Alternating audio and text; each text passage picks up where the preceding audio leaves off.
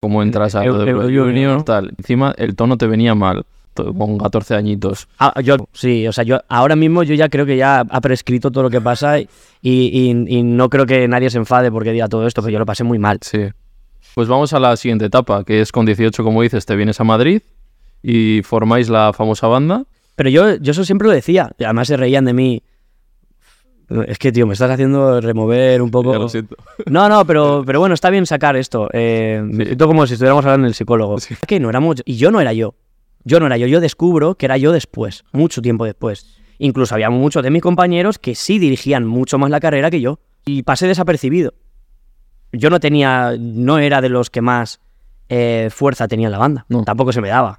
Yo no, no cantaba en inglés, no se me ponían los estribillos arriba. Y al final, eh, mira, yo, yo te voy a dar mi opinión de OT y, y es, creo que es la única vez que, que he dado una opinión como tal de, de OT, Y vamos al tercer disco, el nuevo disco que se llama La Jauría, La Jauría. ¿vale? Que acabas de ser papi. Ah, va a ser papá. ¿Qué, qué est- qué está suponiendo en vuestras vidas, Belice? Pues una experiencia eh, increíble, Mm. increíble. Eh, y luego, se, luego fue así, o sea, me estoy abriendo muchísimo eh, en esta entrevista. Eh,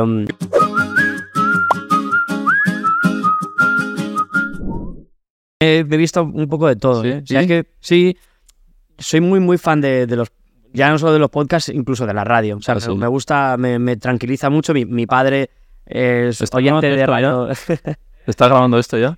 Ah, vale, pues tío. Ah, vale, sí. Pues eh, mi padre me, me ha inculcado la radio desde que era muy pequeño y, y de hecho yo me, cuando era pequeño me dormía con la radio puesta Mm. sin que me vieran mis padres, escuchando eh, la parroquia del Monaguillo. eh, o sea, siempre me Muy gusta, radiofónico. ¿eh? sí, me gusta mucho escuchar y, y aprender historias y, a- y mejorar con, con este tipo de cosas, ¿no? Entonces, viendo tu Instagram y viendo un poco todos los personajes que vas trayendo, al final siempre aprendes. Sí, yo aprendí De todo, muchísimo. claro. Es lo mejor eso. Mm.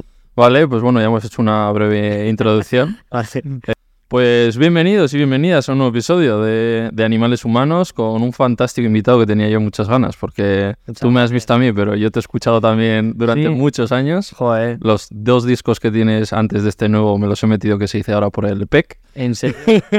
Me sé todas las canciones y Joder. me falta ir a un concierto tuyo, es verdad, tío, porque no he ido nunca. Pero cuando quieras, tío. O sea, tengo pendiente hecho, eh, si has escuchado mi música, eh, creo que es como la romper la se llama romper la cuarta pared sí. cuando vienes a, a un Sí, eso te he visto en entrevistas, que dices que para ti los conciertos son diferentes al disco.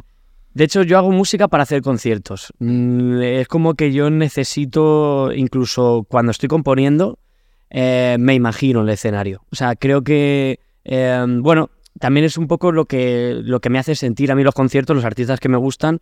eh, pues yo creo que cuando vas a un concierto es cuando ya es como cierras el círculo. Sí. Como, vale, eh, si encima un artista, o sea, me gustan sus canciones, Mm. eh, me gusta cómo escribe, me gusta cómo es, porque creo que también es muy importante conocer al artista al que, Mm. eh, pues eso, al, al que admiras y, Mm. y tal, eh, para ver cómo piensa. Pero yo creo que ya el, si ya te gustan sus conciertos, ya es como, no te vas a ir de ahí. Total. o sea, te tienen enganchado. Con, con Neil me pasó así también. Casi empecé antes de, con los conciertos y dije, Ajá. la, el rollo de la banda, la buena vibra, dije esto, esto. Hombre, Neil, de hecho, su fuerte para mí eh, es él como persona. Sí, también. Es eh, él como persona y a partir de ahí El equipazo. Eh, sí, bueno. eh, de hecho, yo te, yo te podría decir que soy uno más de su banda. Al Ya final, me han dicho, yo soy muy amigo de Ferran Sí. y ya me han dicho que habéis, alguna fiesta ya habéis hecho. Ya no solo las fiestas, yo creo. Lo, lo bonito es cuando, tío, cuando mm, yo valoro mucho cuando un artista eh, conoce a mi banda, eh, les saluda y comparte cosas con ellos. Porque Mm. es como, eh, al final mi banda son mi familia y son mi gente. Entonces para mí son como personas muy importantes, ¿no? Entonces cuando, cuando un artista que ha trabajado conmigo valora a mi banda y aparte le da su sitio, pues para mí es muy Claro. importante eso. Es como en plan de, este tío lo quiero, a mi- o sea, lo quiero Claro. cerca, ¿no?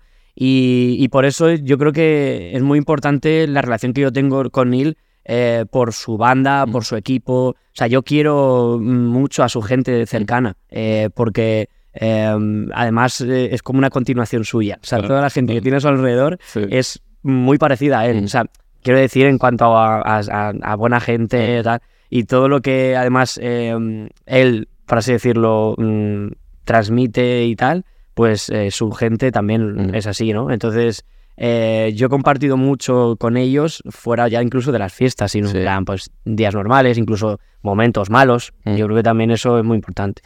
Vale, no os he hecho una breve introducción porque yo creo que ya todo el mundo le conoceréis, pero para quien no le conozca, él lleva en la industria musical desde bastante pequeñito. Con 14 años ya estaba en Euro Junior eh, un temazo, por cierto. Lo, estaba escuchando ahora y digo, guau, esto lo oía yo de pequeño, es qué temazo. es, muy buen tema. Sí, es, buen, es muy buen tema. O sea, me siento orgulloso de ese tema.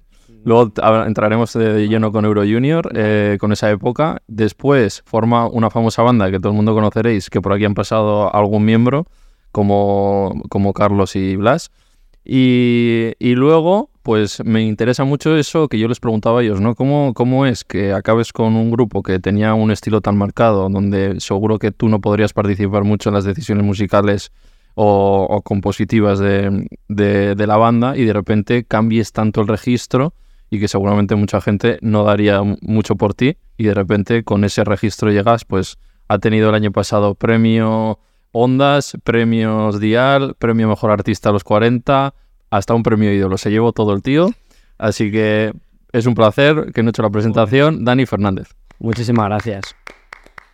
Bueno, te, oigo y, bueno, te puedo soltar aquí. Eh, si tienes tiempo, eh, te puedo contar todo lo que quieras. Hoy viene con un poco limitado porque tiene luego una, movida, pero si no, la verdad es que estaríamos tres horas, pero sí si, si, de algo, si de algo me gusta hablar un poco, pues es... Eh, yo creo que, de hecho mi mujer siempre me dice, dice, es que cuando te pones a dar la chapa de la industria de la música... Pero es muy interesante, te he oído hablar de eso porque muchos artistas no lo cuentan. O cuánto cuesta un Wizzing y la gente piensa de, guau, el Dani llenó el Wizzing se ha forrado, ¿eh? Ya. Y te has forrado. Pues no, no me he forrado. y no me voy a forrar tampoco, de hecho. Eh, yo justo ahora eh, acabo de sacar el, el, el y, y lo, o sea, parece, parece que, que, lo vamos a llenar. No, todavía me quedan algunas entradas por vender. y, ya hemos tenido los primeros eh, las primeras reuniones de qué es lo que quiero hacer, qué es lo que tengo en mi cabeza. Y, y a mi director creativo le digo, tengo esto en la cabeza. Y me dice, no se puede. o vamos a palmar. claro, no, claro, no se puede. Y, y tío, em, yo no sé cuánta gente, porque claro, acaba de salir, cuánta mm. gente habrá visto el, ah. documental de, de Zetangana, el, el, nuevo, eh, en el que va él habla un poco de, que la, su propuesta, por así decirlo, es tan cara que, que, que, Y entonces habrá mucha gente que no se lo creerá. Em, porque, claro, en la industria parece que todo. Sí, a mí también me cuesta creer, joder, teniendo las capacidades, ¿cómo vais a palmar pasta, no? Sí. Mm, es que, es que las cosas valen mucho dinero, tío. O sea, empezando por el alquiler del Wizzing, que ya, o sea, tú ya tienes que pagar una pasta por que te dejen tocar ahí. ¿Se puede decir cuánto eh, se paga de alquiler? No, es que no lo sé seguro, ah. pero mucho. sí, no, sé qué artista amigo también que un pastón, sí. Mucho dinero. O sea, yo, porque yo no tengo los números como tal, pero yo, o sea, sí los puedo ver. O sea, claro. podría buscar cuánto vale, pero, vale mucho. mucho. Claro, la gente pensará, pero igual lo paga la discográfica. Mm, no, no, no. O sea, eso lo pagas tú. O sea, la discográfica bastante que te paga los discos, o sea, hacer los discos, que también vale mucho. Y la distribución y todo. La distribución, eh, todo eso. O sea, hay como una especie de... Yo lo entiendo, ¿eh? Porque eh, las compañías siempre también, yo a mi compañía siempre le pido transparencia. Eh, siempre le digo, dime cuánto te valen las cosas y a partir de eso trabajamos juntos. O sea, yo sé que tú tienes que ganar, pero lo que yo no quiero es que siempre ha habido con mucho secretismo en general. Mm. O sea, porque como se ha hecho mucho dinero, eh, ahora mismo, mm, le, digamos por desgracia, eh, porque yo me siento súper bien con lo que gano y estoy súper contento y, yo no trabajo para, o sea, trabajas para el dinero, pero, pero a mí no me hace falta el dinero, plan tanto dinero mm, para vivir. Eh, pero em, ha habido tanto secretismo en, lo que se ganaba y todo eso que llega un momento en el que incluso los artistas también no queríamos contar lo que valía, ¿no? Pero a mí ahora ya no, no me importa en decirle a mi público lo que gano porque creo que es algo totalmente razonable en cuanto a eh, lo que propongo artísticamente con lo que luego realmente me llevo. ¿no? Eh, la industria de la música ha cambiado tanto, tanto, que, ahora no es tan fácil ganar dinero. Entonces, em, te lo tienes que currar mucho, mucho, y, yo soy totalmente consciente además que, todo lo que gano es gracias a mi público. Entonces, yo una de las cosas que le pongo clara siempre a mi discográfica, a mi equipo, a todo, es que valoren el dinero mm. que hay alguien que se está gastando por nosotros. O sea, hay una persona que de su sueldo y encima, como, conforme están los sueldos ahora mismo en España, imagínate, que coge y dice, pues yo me voy a gastar 35 euros en una entrada. Hay que tener, o sea, hay que poner valor de eso. Y eso yo a mi, a mi público siempre, siempre le tengo ese respeto, ¿no? De que, de que gasta su tiempo y su dinero en, en, elegirme a mí, ¿no? Entonces, eh, me gusta mucho explicar que dónde me gasto ese dinero eh, y que la gente lo vea. Cuando tú eh, me ves con la ropa que llevo, con, pues la gente sabe y poco, un poco entenderá un poco en, qué, en qué doy prioridades en mi vida, ¿no? Vamos, que con el Wizzing no os ganó mucho. No, no, no. Y de hecho, eh, tengo la, suerte de tener un equipo que yo les dije, yo no quiero ganar nada de este disco. O sea, de este. Y además, por ejemplo, con mi padre hablando, porque mi padre siempre me decía, joder, Dani, pero es que algo tendrás que ganar. Ah. Porque si no, eh, la gente se acostumbra a que tú hagas un trabajo y no ganes nada, ¿no? Y yo le dije, pero es que para mí esto es como cuando eres un niño pequeño, tío, y te, y te eh, no sé, es para mí Para jugar, a divertirte. Sí, tío, es divertido. Y bueno, es una vez que sigues claro, una vez solo. Claro, quiero decir, así yo no gano todos los conciertos ya. Exactamente, yo, para mí mi within es como dejarme todo claro. en, en, en, en yo fliparme, tío, en, poder decir, pues yo quiero hacer esto, esto que yo le vi en esta gira de no sé qué. Y, y, y, entonces, tío, aquí que realmente es cuando hay dinero, porque ahí puedes meter 15.000 personas, pues, pues gastármelo todo. Claro. 15.000 por 30. Claro, claro, eso, eso, eso me hace muchísima gracia, porque claro. Lo hecho todos, eso. Sí, sí, sí, en plan de, a ver, si hay aquí 15.000 y yo he pagado tanto, bueno, una media de tanto. Claro, el Dani se llevará el 50%. Te estás forrando. Y claro, eh, yo digo, eh, es que no es, que no es así. Y de hecho, es lo que te estoy diciendo. Yo gano más eh, cuando yo voy en acústico. Sí. Que, sí, que te hagas una salita y tal. Porque al final me lo llevo yo, ¿sabes? Limpio. ¿Sabes? Como un plan, yo voy con mi guitarra, punto, ya está. Y de hecho, a muchas cosas he dicho que no, eh, porque prefiero ir con mi banda. Y yo, y yo gano más, o sea, y así de marcas, así de marcas, así de me dice, no, un acústico aquí, ¿qué tal? Y, ya te dirán mogollones de marcas y de sitios y eventos que yo digo mucho que la verdad. Una de las cosas que, con las que el tiempo, o sea, de todo lo que tú me contabas, ¿no? De, Eurovisión, de tal. Una de las cosas que, he aprendido, porque yo era a todos, yo soy un liado mm. de primera, o sea, para todo, mm. es como, como soy una persona muy inquieta y, me, me, despierta, o sea, me intereso por muchas cosas y para aprender y demás, pues siempre digo que sí a todo.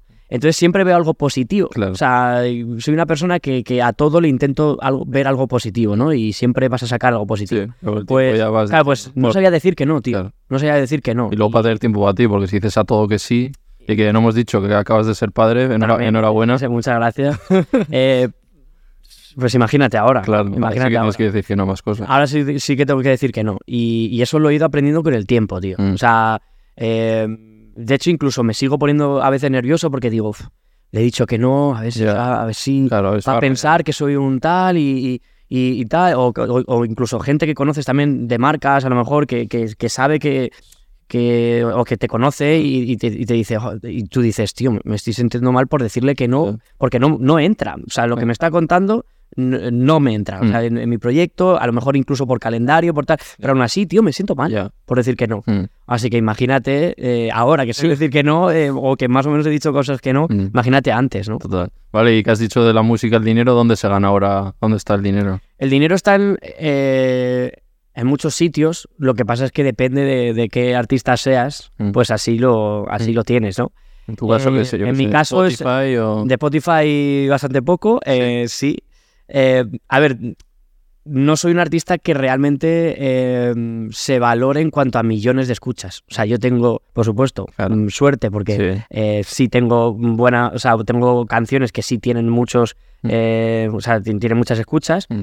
pero no es mi fuerte. Y de hecho eso además incluso te lo, te lo dicen, en plan de, tú sabes que tu fuerte no es este. O sea, mi fuerte, mi, mi premio y, y, yo creo que también es uno yo tengo la suerte de tener ese fuerte, porque además es lo que más me gusta y es el directo. O sea, yo realmente de lo que por lo que como es por el, 90% es por directo. Es por directo. Y algunas más. Bueno, a lo mejor el 90 no, pero, pero el 80 sí, o sea, o 70, porque luego otro fuerte mío es, es la composición. Ah, yo compongo mis propios temas. Puedes componer por derechos que te quedas tú. Sí, exactamente. Yo mis propios derechos, o sea, los, propios derechos que me genero a mí mismo, pues son al final también una fuente de ingresos. Y pero, pero realmente yo te diría que a lo mejor es que el 70% yo creo que es de lo que yo gano es, de los conciertos. conciertos. pero más que nada porque además es, es para mí. O sea, Sí. al final la discográfica es la que me paga mis, mis, eh, mis discos, entonces al final es, ella se lleva gran parte de mi porcentaje de, Claro. de eso, ¿no? Mm. Eh, y, de, y de Spotify, de, de Apple Music, de Amazon, de YouTube, de TikTok, de... Al final ellos son los que te han, por así decirlo, pagado todo y, y entonces eh, digamos que, que también pasas también por, por depende de- de- del tiempo que lleves, negocias también una serie de porcentajes con ellos. Esto es, esto es una, una cosa muy importante para la gente que empieza. Sí. O sea, yo eh, sería un experto en, en- en ponerme a hablar, bueno, de hecho eh, me he puesto a habbar con un montón de compañeros. Bueno, ahora todos los que van saliendo de Operación Triunfo, siéntate con ellos y cuéntales. Bueno, yo me. O sea, tengo una anécdota. eh, salió OT, el fuerte, ¿no? 17. Ana, Roy Sí. y eh, tal. Y, y entonces yo no, no sé por qué. Creo que fue un, conci- un concierto de Pablo López o algo así. Mm. Que, que me invitaron, fui y, y entonces ahí conocí pues, a Roy, Cepeda. eh, había como muchos de, de ahí, ¿no? De, de esa edición. de esa edición. Y acabamos todos en un Vips, comiendo, o sea, cenando, eh, con mi manager, con gen- mucha gente en común que Mm. había, tal, no sé qué. Y tío, les metí una chapa. les metí una chapa. Sí. Que, que en ese momento yo creo que dijeron, pero este...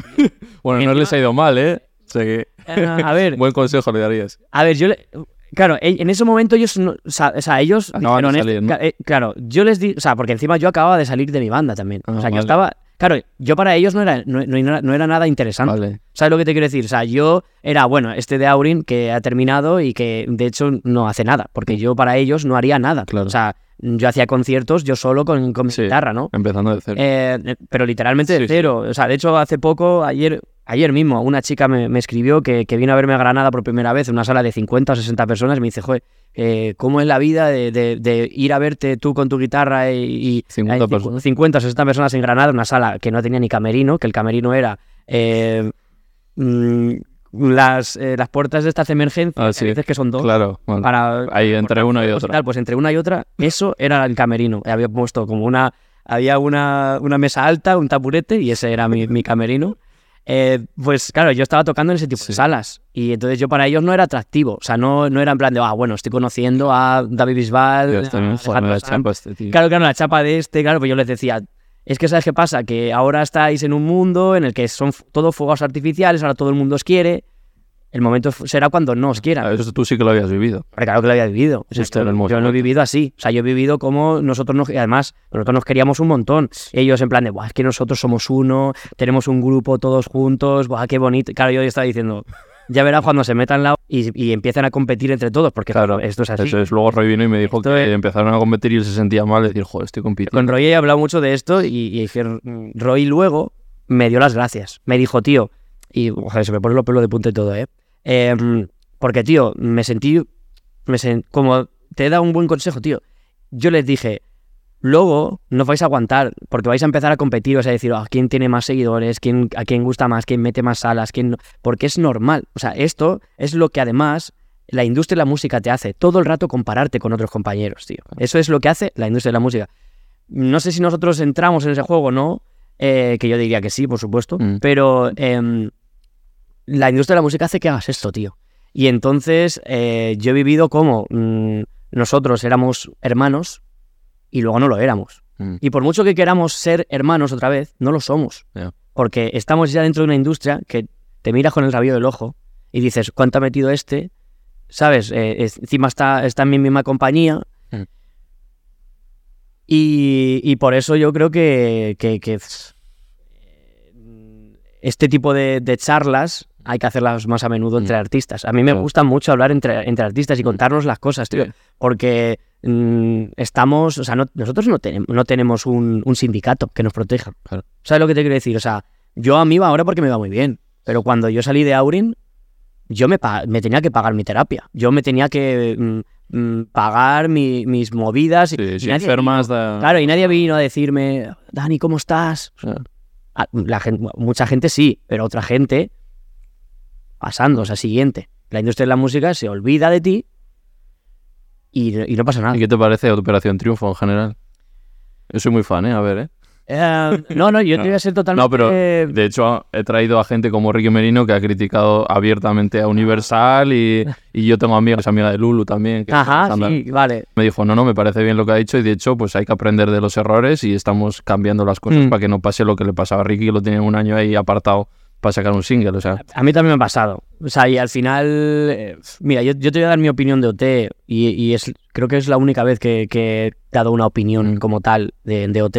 Eh, A ver yo he no te van a vivido... invitar, ¿eh? ¿Eh? A ver si no te van a invitar. No, hombre, no. No, porque además no voy a decir, no voy a decir nada que, que Sí, yo sí. creo que no- ellos mismos sepan Sí. que, que es la realidad, ¿no? Al final conozco tanto la industria de la música que a, mí no me- a mí ya no me pueden engañar. O sea, no, no, no me pueden decir en plan de... eh, na- no. Eh, para mí, yo he vivido OT. O sea, yo he vivido OT. Lo que pasa es que no se ha vivido como tal, y, pero yo, yo tenía 11 años cuando viví un OT, falso OT, porque éramos niños y no se podía hacer un Mm, OT Euro Junior. como tal. Euro Junior 1. Eh, es que no sé si alguien se acordará que yo estuve en esa edición. O sea, cuando 3 más 2 y toda, es- toda esa etapa, yo ya estuve ahí. Éramos 42 niños metidos en la, en la academia de, de OT. Cuando salió Manuel Carrasco, pues justamente cuando terminó esa edición, eh, la, la academia seguía y nos metieron allí para hacer Euro Junior 1.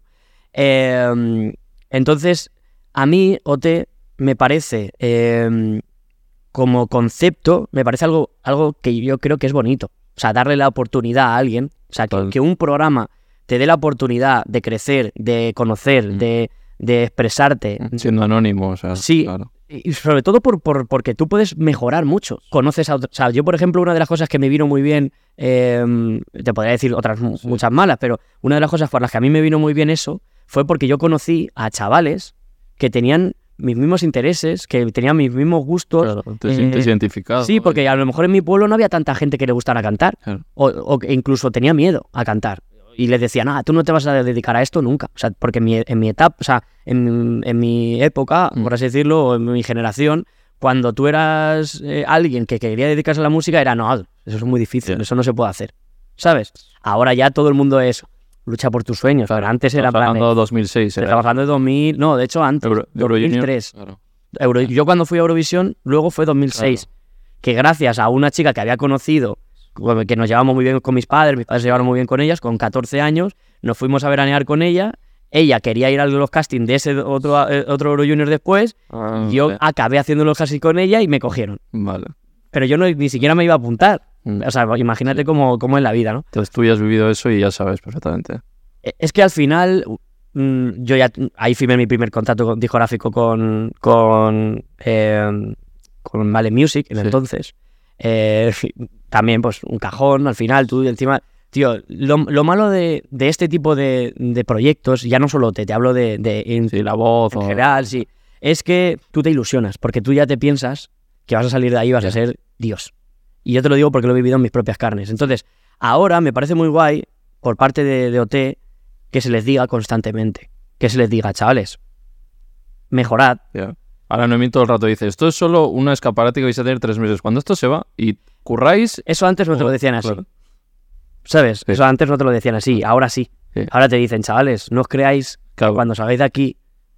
Entonces yo he visto, mm, creo que también a, a Julia, creo que también Mm, pasó por aquí diciéndote esto. En plan yo, pero si es que lo- yo he tenido que volver a, ¿sabes? A coger la guitarra otra vez y, y de abajo. Entonces, lo, para mí lo único que no me gusta, pero ya te, te digo que es algo personal, que no me gusta de OT eh, en cuanto a eh, formato, por así decirlo, es que, que ellos se tienen que, tienen que cantar ca- de todo. Yo Mm. entiendo que a mucha gente le parezca bonito reto, o, tal, o ¿no? sí, eh, pero tú imagínate que a mí me hacen bailar, ¿sabes? Es lo que te Claro, decir. no O sea, brillas, ¿no? Claro. no es que no brille, sino que es que no va conmigo. Entonces yo soy de los que, o sea, de los que piensa que un artista tiene que mejorar Dentro de sus... dentro de su, Claro, de, de eso. su tendrían estilo. que focalizar un poco ya la carrera, ¿no? De... Sí, pero vamos, ya te digo, estos son Sí. pequeños matices Ya. que yo te digo que, A que es gusto algo personal. a gusto personal, Claro. ¿no? Sí, sí, Eh, es verdad eso. mm, y pues, podríamos entrar un poco, un Sí. poco ahí, ¿no? Pero, pero, tío, yo he aprendido mucho de Mm. eso. Eh, lo he pasado muy mal, o sea, pero... Todos. Pero yo creo que cuando tienes una exposición tan grande, mm, también tienes que. No sé, yo es que era tan pequeño que, que, que por eso mismo ahora eh, para mí es como tan pasado eso. Pero, tío, yo lo pasé muy mal. eh. Mm. Sí, pues vamos a ir a eso, a, a Euro Junior o a esa parte de antes. Es que al final, es que una- un artista incluso te gana por eso. Claro. O sea, yo te digo que eh, yo no era fan de Zetangana y me he visto su documental, eh, o sea, eh, me he visto la entrevista con, Ah, la de Évole, la he visto con, también. con Évole y digo, este tío tiene todos mis respetos ya. Yeah. O sea, los tiene todos. O sea, porque de verdad me parece un artista. Mm. Y es verdad que, que a veces nos tiene que venir la misma persona, la propia persona, a ponerte todo encima de la mesa y que tú digas, "Hostia, es que no tengo nada que decirte. O sea, eh, Esto que decía, tú creo que también dices, ¿no? De que quiere que ah, no que se le recuerda a él, sino que dentro de 70 años alguien esté cantando por ahí una Mm. canción y que se quede la canción, más que... Y a mí hay una cosa que me parece muy guay también, de- o sea, aparte de eso, que me parece muy top, porque al final eh, es verdad que, que- que yo comparto con él que, que yo no quiero pasar por este mundo como si él dice, eh, yo quiero, tío, yo quiero dejar algo en el Sí. mundo. Y, es- y eso a mí me pasa, o sea, es como en plan de, tío, si yo he estado por aquí, mm, me gustaría que... que- Una huella, ¿no? Sí, tío, no, no ser una persona que es como, bueno, ha pasado sin, pena- sin pena ni gloria, plan de decir, pero ya no por, por, por éxitos y Mm. porque tal, no, sino por, por, por tú mismo decir, joder, he aprovechado lo, lo que se me dio. O sea, una, hemos Claro. tenido, tío, tenemos la Tienes suerte de vivir, tío. también, Claro. claro. Bueno, pero, pero todo el mundo puede hacer eso. Mi hermana, supuestamente, no tiene ningún talento porque es enfermera y yo sí pienso que tiene un talento. ¿sabes? Y, pero claro, como es un- una profesión que es sin más, pero, pero mi hermana no va a pasar mm, por, por este Claro, mundo sin hacer nada. gente. Ha ayudado a mucha gente y se ha dejado la piel porque esa gente, eh, y, y- y además porque ella encima de vocación, ¿no? Mm. Pero entonces, para mí eso me parece un acierto que, que lo diga. Y luego hay una cosa que, que- que es verdad, que yo me he dado cuenta, que, que muchas veces nosotros somos muy humildes en cuanto a decir, eh, bueno, que el otro diga que... Y él decía, no, es que yo no voy a dejar que todo el mundo me diga, yo, yo me considero un pedazo de artista. Ah, ya, sí. Dice, yo me considero un pedazo de artista. ¿Y, y por qué no voy a decir que, Claro. me parece, que soy un buen artista si lo soy? Quedas como que tienes mucho ego, ¿no? Sí, pero, pero, pero, pero tiene razón. Claro. O sea, al final Es que si no te lo crees tú, ¿no? ¿Está bien? Es Sí, que- pero es, es verdad que hay que tener un poquito de Sí, cuidado. claro. Pero porque yo creo que hay una tiene que haber una diferencia entre creerte mejor que otra persona, porque a lo mejor para otro no lo eres, Claro. pero, pero también Decir, esto que hago es bueno. esto que hago es bueno. O, o por lo menos esto que hago lo hago bien. Claro. O sea, yo, por ejemplo, en mi proyecto, mm, yo creo que canto bien. Creo que, que mi voz eh, llega a otras, a otras personas. Y, y es porque además el- ese feedback lo he tenido. O sea, eh, yo he cantado delante de una persona y me ha dicho, uff, es que, tío, me, me ha removido por dentro, tío. Y, y eso es innegable. Entonces, si, o sea, pero pare- parece que no lo podemos decir porque es como en plan, ¿sabes lo que te quiero decir? Sí. Entonces yo ahí fue una cosa que, que, que por eso me veo también este tipo de entrevistas y tal, porque, hace reflexionar. me hace reflexionar y, y es verdad que yo siempre he sido muy... "Ah, Bueno, yo no voy a decir que canto bien, que lo digan los demás. Y luego digo, pero si yo me he formado, claro, yo me he formado Claro, eh, con mis padres, claro. eh, mm, a ver, es algo objetivo, sí, pero, pero, pero, tío, que muchas veces, mm, o sea, hasta este tipo de cosas te hacen dudar de si vales o no vales, ¿no? Vale, luego vamos a hacer la promoción, no te preocupes, del tercer disco. Vale.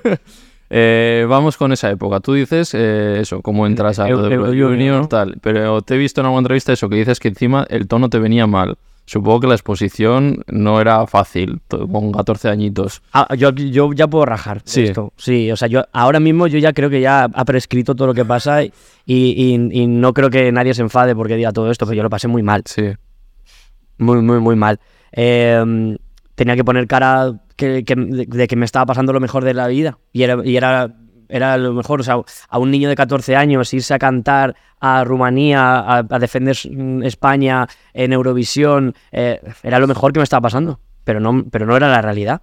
¿Por qué? Porque yo iba con un buen tema, era una persona que se tomaba muy en serio mi voz, eh, porque es lo que te digo, yo me llevaba formándome, yo llevo eh, educando mi voz desde que era muy pequeño. O sea, mis padres han dejado el poco dinero que teníamos en que, en que yo fuera feliz haciendo lo que me gusta y una de ellas era cantar, ¿no? Pues siempre tenías claro, ¿no? Yo lo tenía claro desde pequeño. Sí. Hay mucha gente que lo descubre más tarde, pero yo lo tenía claro que desde pequeño yo quería ser Y artista. fuiste tú el que cogió el teléfono. ¿no? De hecho, yo fui, o sea, yo no me acuerdo de esto, o sea, me lo dijo mi madre, que, que, pues eso, cogí el teléfono de casa porque entonces teníamos fijo, ahora ya no, nadie tiene Mm. fijo, ¿no? Pero entonces yo llamé, pero no llamé a Euro Junior ni siquiera, Mm. yo llamé a Menudas Estrellas, Mm. que era un programa que había hace muchos años, que era como también de chavales. Y al tiempo, eso, eso se terminó y al tiempo sacaron esto, ¿no? Eh, entonces yo llamé, tal, pero porque yo tenía muchas ganas. O sea, yo, yo era como, ¿dón- ¿por dónde se puede empezar? Claro. Por aquí. Voy a empezar por aquí. Sí. Y tiré por aquí. Y ahí fue cuando mm, nosotros, los chavales, éramos yogures para... Sí, sí, sí, es así. Nosotros éramos... Bueno, seguimos siendo muchas Sí. veces, ¿no? Para las compañías. Yo, yo se lo digo muchas veces a la compañía. Sí. Yo digo, yo no soy un yogur. O sea, yo entiendo que para vosotros somos un yogur. Yo soy un yogur, ¿sabes? Y con fecha de caducidad, por supuesto. Eh, pero yo no quiero que me trates así. Porque eso- yo no, porque yo a vosotros no os trato como, como, como también alguien que me va a hacer ganar dinero. Claro. Porque ellos también me hacen ganar dinero a mí, ¿sabes? Pero yo no os trato así, yo os trato como persona, porque vosotros tenéis vuestros hijos, te pregunto por tus hijos, te pregunto por tu pareja, porque las conozco, porque... ¿Sabes lo que te quiero decir? Entonces, Y eso antiguamente... niño entenderlo es más difícil, claro. Es que yo no entendía nada. Claro, mis padres fueron los que peor lo pasaron ahí, claro. O sea, mi padre veía como eh, a la directora musical, pues por una cosa por otra, por presiones y por eh, X cosas, eh, se la soplaba que yo no llegara arriba, porque yo no llegaba. O sea, yo estaba con el cambio de voz y yo no llegaba arriba. Ah, Yo- yo revisando la canción pensaba eh, más que arriba abajo. Me- o sea, al principio de la canción como que te cuesta mucho bajar. Pero no, pero porque, claro, la canción era. Porque es, esa canción es muy difícil de cantar. Sí, sí, O sí. sea, muy Tiene- poca gente, y sobre todo con, con, o sea, con 14 años, yo mm, me eduqué tanto que, que podía hacer ese tipo de canciones. pero no pero no fácil, todo, claro, no todo el mundo podía bajar. Estás bailando. No, bailando. Ahora no te vemos lo de qué difícil es bailar y cantar a la vez. Tú con 14 años, la presión de... Claro, y, y de ahí fue, fue cuando decidí. eh, yo- bailo. hay que, claro, hay que cantar y cantar. Y con las rodillas esas del... No, no, claro, las ruedas. eh, bueno, bueno, bueno. Pues yo hacía todos esos ensayos, esos ensayos Sí. todos, que además ensayamos como dos o tres veces en semana, Mm. de- pero a lo mejor estuve como dos o tres meses así, con los bailarines, con los que además me llevo súper bien y, Mm. y- y que crecimos también juntos, porque ellos- eran chavales también. Eh, pues, tío, y no cantaba la canción. Entonces llegó un día mi padre y dice, ¿pero le habéis hecho cantar el chaval? El chaval está con, la, con, la, con la- el cambio de voz, en casa yo, yo le he escuchado y ya no llega, y no, lo que no llegaba era arriba. ¿Por qué? Te voy a explicar. Claro, la canción era muy grave Mm. y muy aguda. Exacto. Entonces, ¿qué pasa? Que yo necesitaba que me bajaran la voz porque yo cuando cantaba dos o tres veces arriba me quedaba fónico. Mm. Porque, porque claro, mis cuerdas estaban, estaban cambiando, mi, mi cuerpo estaba cambiando, entonces yo en el momento me quedaba fónico.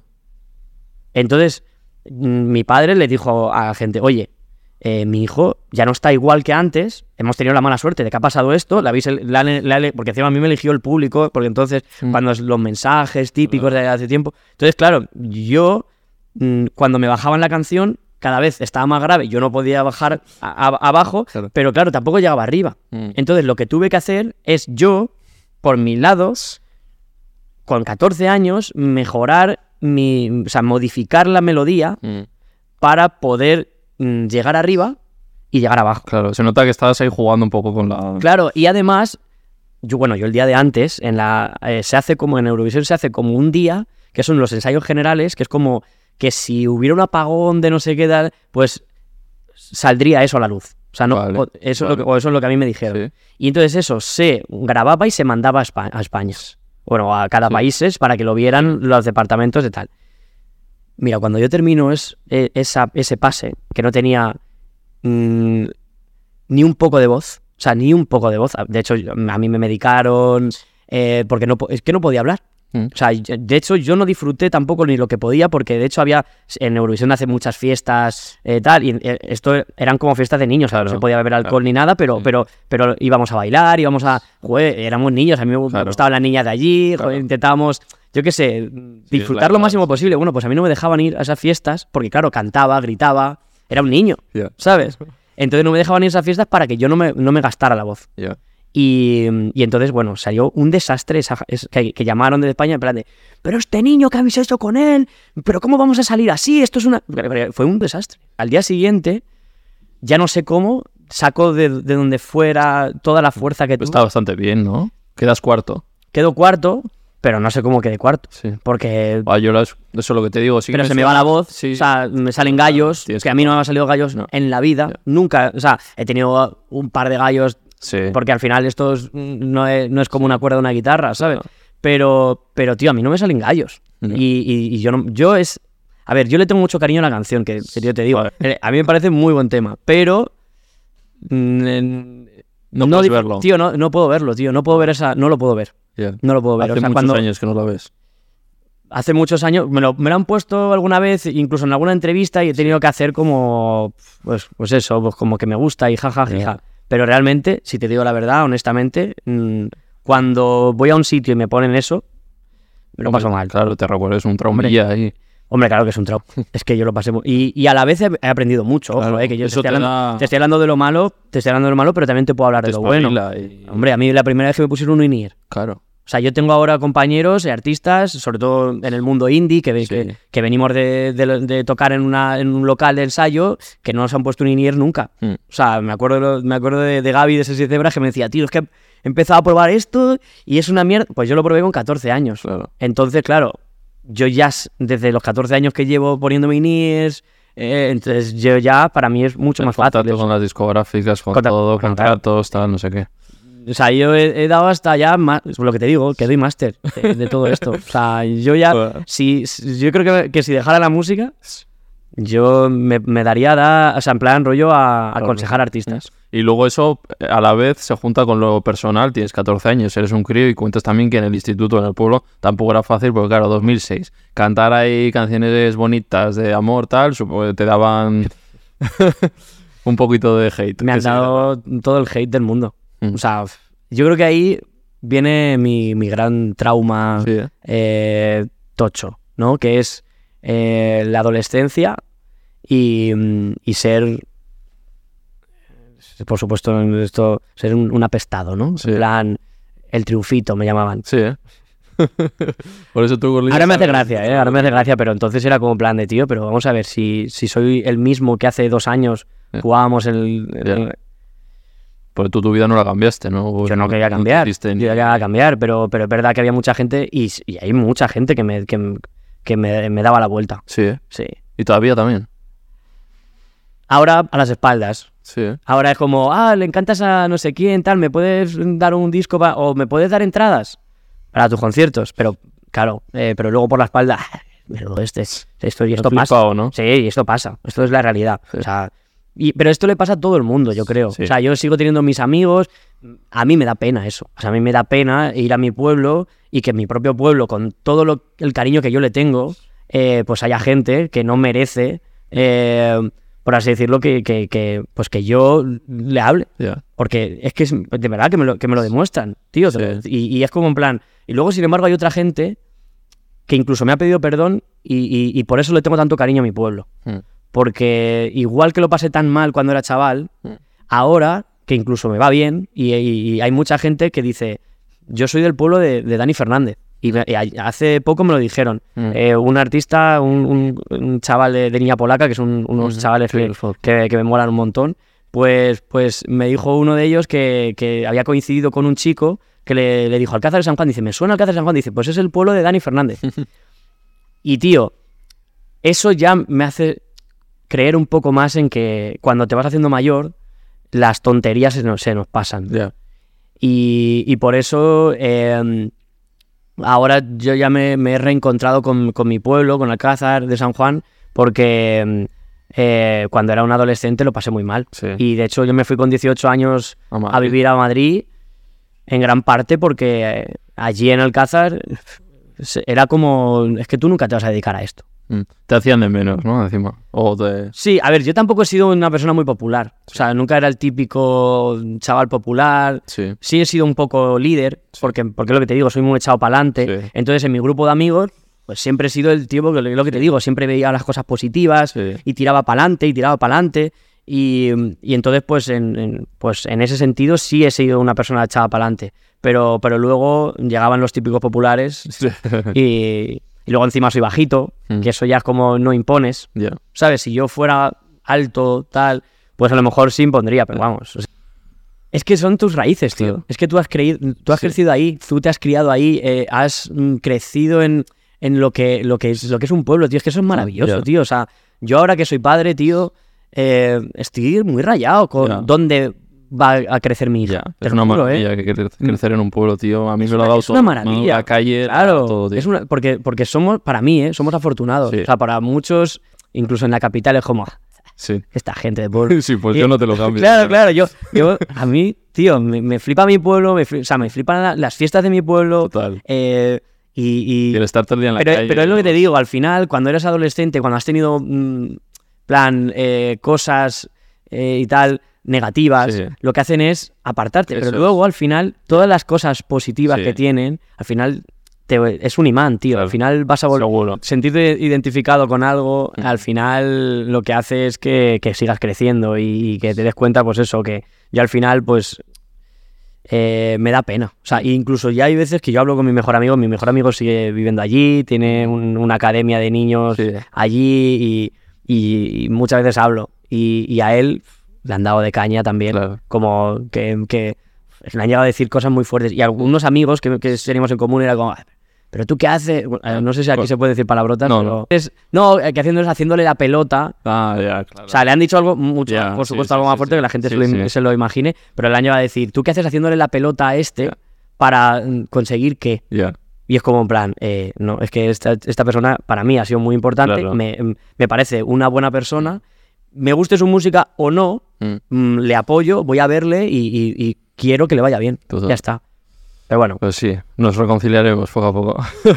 vale, pues vamos a la siguiente etapa, que es con 18, como dices, te vienes a Madrid y formáis la famosa banda con cinco miembros ajá. que han pasado por aquí también. ¿Cómo, ¿Cómo es eso? Porque ya me han contado la historia, no, no tenemos que entrar mucho en detalle de cómo se forma. El resumen es que es bastante artificial, que hay un señor que junta, que tal, no sé qué, Mm. y se van sacando los temas. El primero vendéis el primer disco 6.000 copias, ¿no? Si no me equivoco. Sí, ahí, ahí llamamos la atención de, de Warner, Mm.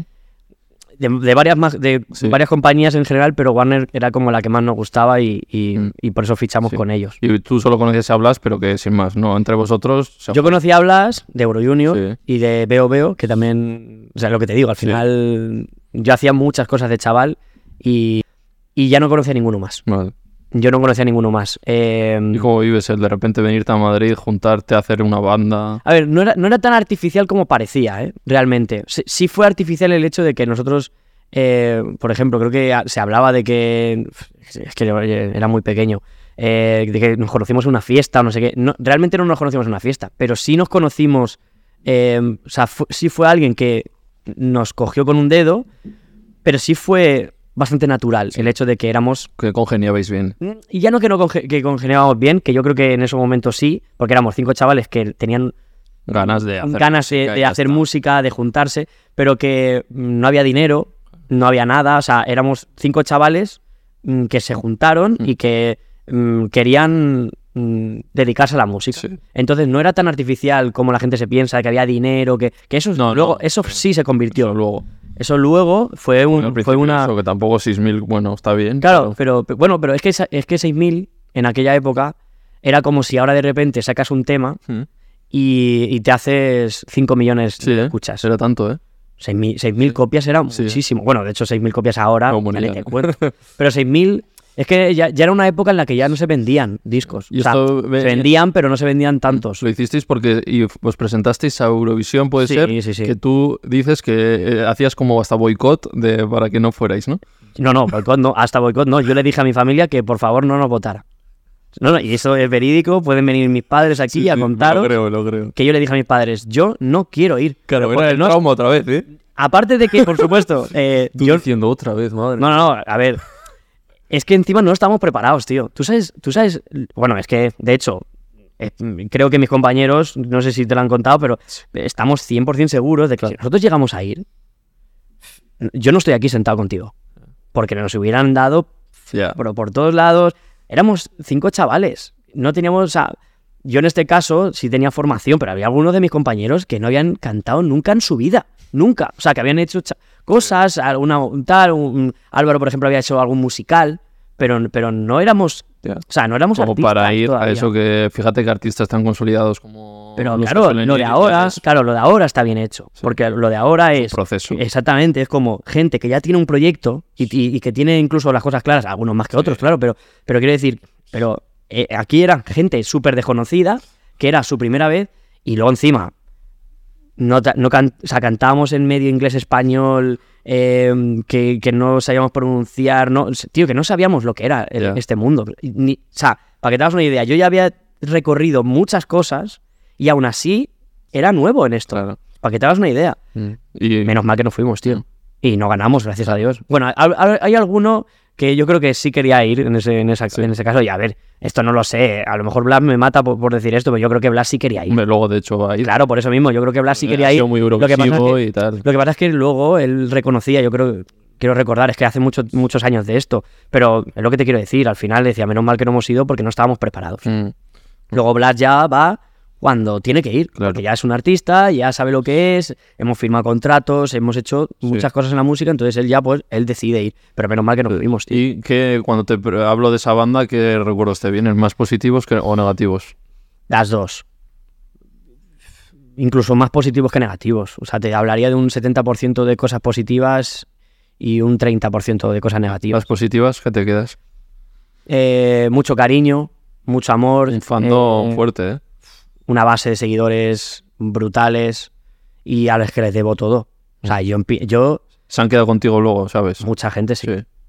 Y mucha gente que, que, que no, vi- no se quedó ¿Mm? y que luego ha vuelto. Claro. Y me la han, y me la han reconocido. Sí. Eh, yo estoy aquí sentado ahora mismo, yo creo que porque mm, yo tuve algo que contar. O sea, yo dejo de dejo de, de- de tocar, dejo de tal, dejo la banda, empiezo a hacer mis canciones, saco una, una banda, o sea, saco un- una sala, la sala Caracol en aquellos entonces, y la agoto en el momento. Eso, un artista que empieza con su primer disco, no lo hace nunca. Claro. Y yo ya tengo la suerte de poder decir. Y además lo, lo- lo tenía muy claro, era como... Y uno de mis discursos fue, em, yo he venido aquí a cantar como Dani Fernández, quien haya venido a ver a, a Dani de Aurin se ha equivocado, porque yo ya no soy Dani Aurin.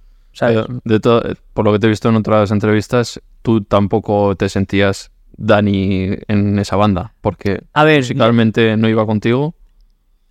Eh, sí, lo que pasa es que me, me tuve que ir dando cuenta de eso. Al final, cuando estás metido dentro de esto, eh, pues es- al final es, pues, es, es un poco similar a OT. Yo hablaba, por eso, por eso eh, lo que te decía, ¿no? De, de cuando estuve hablando con Cepeda, con Roy y tal, en esa cena. eh, yo les decía, cuando estás ahí, estás atrapado, porque tú te piensas que eres el centro del universo y que todo gira en torno a ti. Porque es como, guau, somos dioses. Y esa era la sensación. Sí, sí. Teles, tal, eh, en la compañía tú llegabas y era, claro, era un, Ah, te hacen la ola, ¿eh? Sí, y lo que pasa es que luego por detrás era como. Estos chavales. Y era así, te lo digo, claro. Pero eso tú no lo sabes. Y en OT pasará lo mismo. claro. ¿Sabes? Que, que dentro de tú eres Es como, wow, mira lo que soy. Pero luego por detrás es, pobrecillo, la se va a dar. Y esto era lo que pasaba. Sí, Y, nosotros, y yo no me estaba dando cuenta. Mis padres me lo decían sí. pero yo no me he dado cuenta. Entonces, yo estaba metido en, en- en un, en un mundo mío que yo me hice y que nosotros nos hicimos eh, y que luego estalla. Eh, empiezan a bajar los números y ya es como, ¿qué hacemos? Y ahí fue cuando algunos de mis compañeros se buscaron otros curros y, y a mí se me pone en la mesa y se me dice, Aurin va a terminar. ¿Tú quieres hacer algo? Y yo, ¿cómo? Y esto fue así, ¿eh? Sí, literal. por lo que han dicho, sí, algo así. no sé quién empezó antes que otros. Yo no fui el primero que, que- que dijo que, que iba a hacer otras cosas. No, de hecho, lo que tienen en común de los dos que han venido es que me han dicho que, que tú no querías irte, que tú eras como el que más ilusión tenía, que estabas muy emocionado y que tú de verdad sentías la... Y yo cuando me decían, digo, joder, le veo tan diferente ahora, digo que me cuesta creerlo, porque diría que, sería el que es que dinamitaría es así. todo. Es que es así. O sea, es así. Parece, mm, parece mentira, pero era así. Sí, Era así. A mí me gustaba. Yo estaba enganchado a eso. Pero estaba enganchado a una cosa que no era lo que era.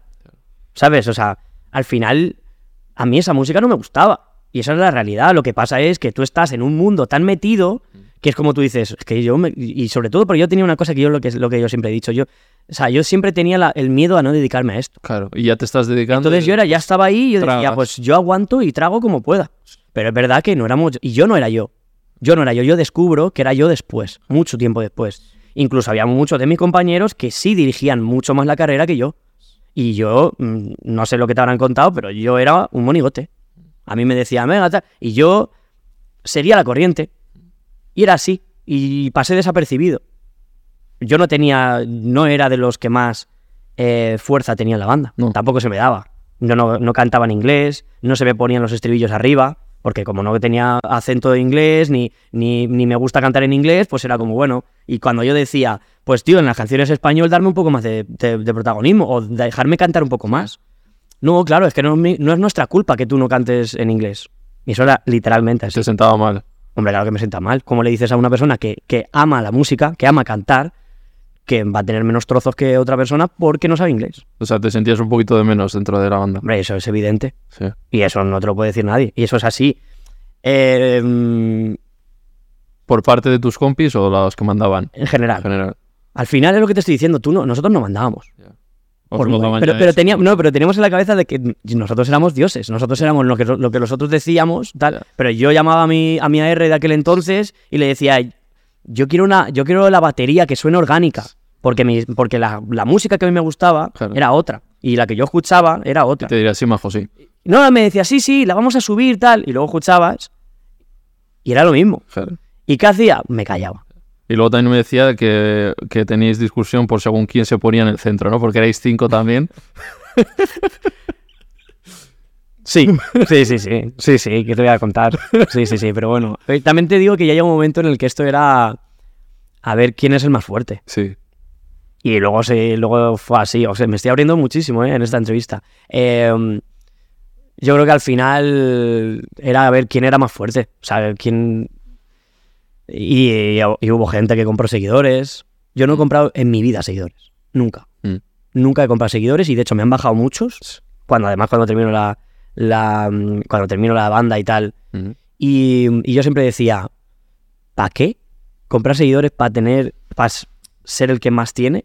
Si luego, pero y esto ya un, un montón de compañeros, ya no te digo dentro de, de Auri, ¿no? Te digo en general. Eh, de gente comprando seguidores en, en aquella época. Ya se ha demostrado que no valía para nada, por supuesto, porque es como en plan de, vamos a ver, pero si es que luego vas a ir a no sé dónde, Y lo, te van a, te va- claro, te- exactamente, te va a comprar una, una, un, eh, una marca pensando que tienes 400.000 seguidores Sí, y no los claro. O sea, eso va en contra tuya, ¿sabes? Entonces, pues ya te digo, al final éramos chavales. Si es que por eso te digo que yo, mi, mi, mi, mi- mi pensamiento es positivo, porque además, aunque incluso de las cosas malas, que yo lo he pasado Sí. muy mal, Sí. eh, de las cosas malas saco cosas positivas. Y Ahí cuando le pregunto a Canto que por qué termina, él me dice, es que no éramos Maroon 5, no éramos una banda. Y, y como todo el mundo no lo entendía, pues se terminó. Es que no somos una banda, ni hemos sido una banda nunca. Y de hecho yo ahora, con conversaciones con Ars de Bogotá, por ejemplo, yo me acuerdo cuando Antonio, ahora que Ars de Bogotá es tan top, Yo me acuerdo una de las conversaciones más interesantes con él cuando empezaban, eh, porque yo les descubro cuando, cuando ellos tenían un tema y me, me encantó. Eh, y entonces ellos son de Cartagena como mi mujer y entonces mm, se conocían de hace tiempo porque hacían teatro juntos y Mm. tal. Y entonces hacemos una cena un día y, y le pregunto yo, ¿cómo, ¿cómo lleváis tal? Porque, tío, es muy difícil hacer una banda. Muy, muy, muy difícil. Pero, tío, a mí me, me- me parecía, tío, lo que ellos tenían y lo que ellos tienen, Mm. tío, me, me parece una suerte, tío. Mm. Tener una banda. Por eso yo ahora me comporto como banda. Mm. O sea, yo con mi banda, por eso te decía lo importante que es la gente que tengo a mi alrededor, porque yo no e- nosotros no éramos una banda. Nosotros íbamos cada uno por su lado, que nos, nos habíamos juntado para un Claro, Y al bien final común. las individualidades salen y cada uno empieza a hacer sus cositas, ¿no? Exacto. Pero porque. Pero yo, yo eso siempre lo decía. Y además se reían de mí. Es que, tío, me estás haciendo remover un poco. Ya lo siento. No, no, pero, pero bueno, está bien sacar esto. Eh, Me Sí. siento como si estuviéramos hablando del psicólogo. Sí. Eh, Suele pasar, ¿eh? A la no, no, gente claro, que pasa por sí, aquí. eh, se reían de mí porque yo decía que había que hacer terapia de grupo. A mi manager yo le decía, vamos a ver, tenemos que hacer terapia, tenemos que saber cuáles son los puntos fuertes, cuáles son los puntos... Porque, tío, yo siempre he hecho muchos eh, deportes de equipo, me flipa el deporte, entonces. Yo siempre veía que, que, tío, todos van a una. Mm. No en plan, eh, mm, cada uno trabaja lo suyo, trabaja lo suyo, trabaja lo suyo, para luego... en un Claro, a mí mis padres me decían, esto es- se va a acabar en algún momento. Estos van a despegar pronto, ¿no? Ah, No, no a lo mejor tal, pero sí decían, se, no- se notaba que había gente que tiraba más que yo. Y yo era simplemente, pues me dejaba llevar, ya. ¿sabes? Y, y entonces yo creo que esto me dio toda la fuerza posible cuando luego me di cuenta de esto, cuando voy a, mm, fui al psicólogo en dos ocasiones eh, después para, para darme cuenta de que al final eh, yo tenía muchas cosas que contar, tío. Tenía muchas cosas que sacar, encima eh, se me vino todo abajo porque lo dejé con, con mi ex, que llevaba tres años con ella, y, y me había hecho todo, bueno, es- todo, o sea, todo, todo lo que me estaba pasando me hizo ser un ser muy, muy mala persona Sí, con, mi perso- con, con mi ex, con, con mucha gente. Al final, ya te digo. Fue una época complicada esa. Sí, sí, sí, muy, muy complicada. Y yo no quiero, yo no quiero venir aquí de, víctima, de pero, a quemar, pero, ya estamos, pero no, es, no, es, no es solo lo que... Siempre se habla de los éxitos, se te ha visto eso, todos los premios, qué guay Dani, qué fácil lo ha tenido, entonces guay que también A mí, me, a mí me hace mucha gracia cuando la gente me viene ahora y me dice, joder, qué bien lo has hecho. Digo, Claro, a mí, ¿cómo que lo he hecho? No, no, entiendo, como si estuviera todo planificado. Claro, sí. Tocas en si Junior, luego te llevan a la banda y de ahí te han llevado a tu. Yo he sido, yo he sido el rey de la Por improvisación. Eso es que, que, no, que no, no, claro, claro. Yo he sido el rey de la improvisación, tío. Mm. El rey de la improvisación. Y con lo que tenías, has jugado y ya está. Y ahora estoy donde estoy, más feliz que. ¿Y cuál es tu relación ahora con los otros miembros de la banda? La que se puede. Eso te lo resume todo. Eh, hay con algunos que, que, ya no me llevo, hay con algunos con los que me cruzo, pero no es lo que la gente se piensa. Mm. O sea, o lo que yo quería. Solamente digo que cada uno lleva su... O sea, yo lo que te digo, yo le tengo cariño a todos. Y esto es real. Y esto es real. No, no me estoy inventando nada. Les tengo mucho cariño a todos.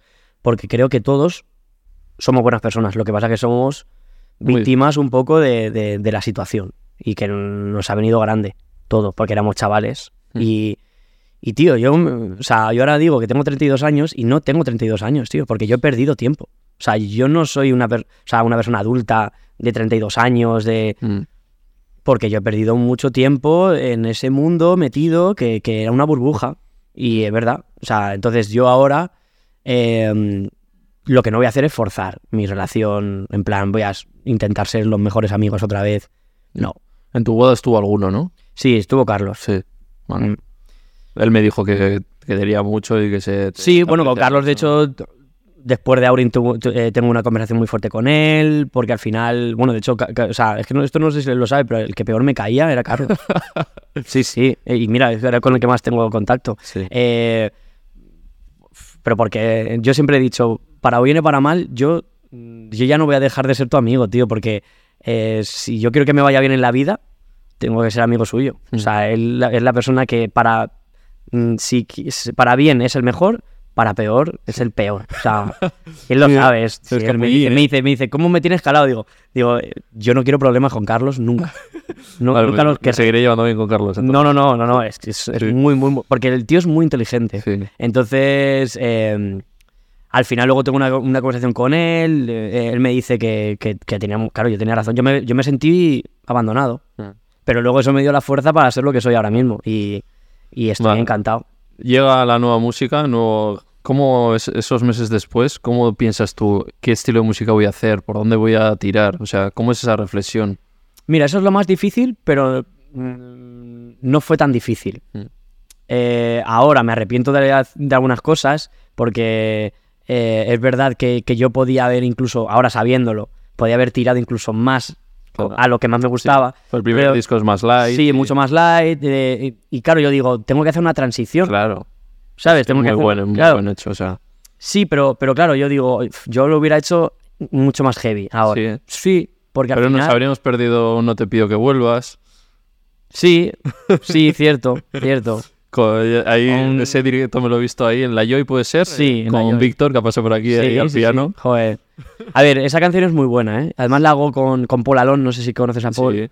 Eh, esa canción la, la hacemos Preciosa. los dos juntos en, en Asturias. Mm.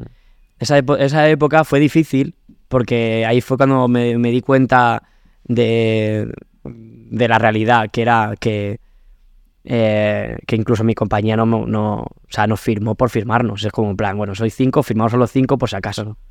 Pero Sí. por si acaso, ¿eh? Sí. No había un apoyo real.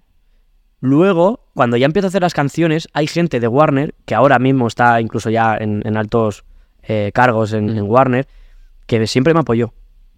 Desde el principio decían, este chico tiene, tiene algo, Ujú. pero, pero no estaba. O sea, en esos. Yo, en el momento en que yo le empiezo a llevar maquetas, eh, me, me decían que, que yo era un chico que cantaba muy alto, muy agudo y que, y que eso no gustaba. Claro, es que cambiaste hasta la voz, ¿no? Porque la gente que es- le pongo ahora Dan y tal, eh, pero si eh, antes tenía más agudo, más limpia, Ya. tal, y eras más rasgada. y- Sí, al final bueno, también el desgaste de, del concierto también te hace Claro. tener la voz que tienes.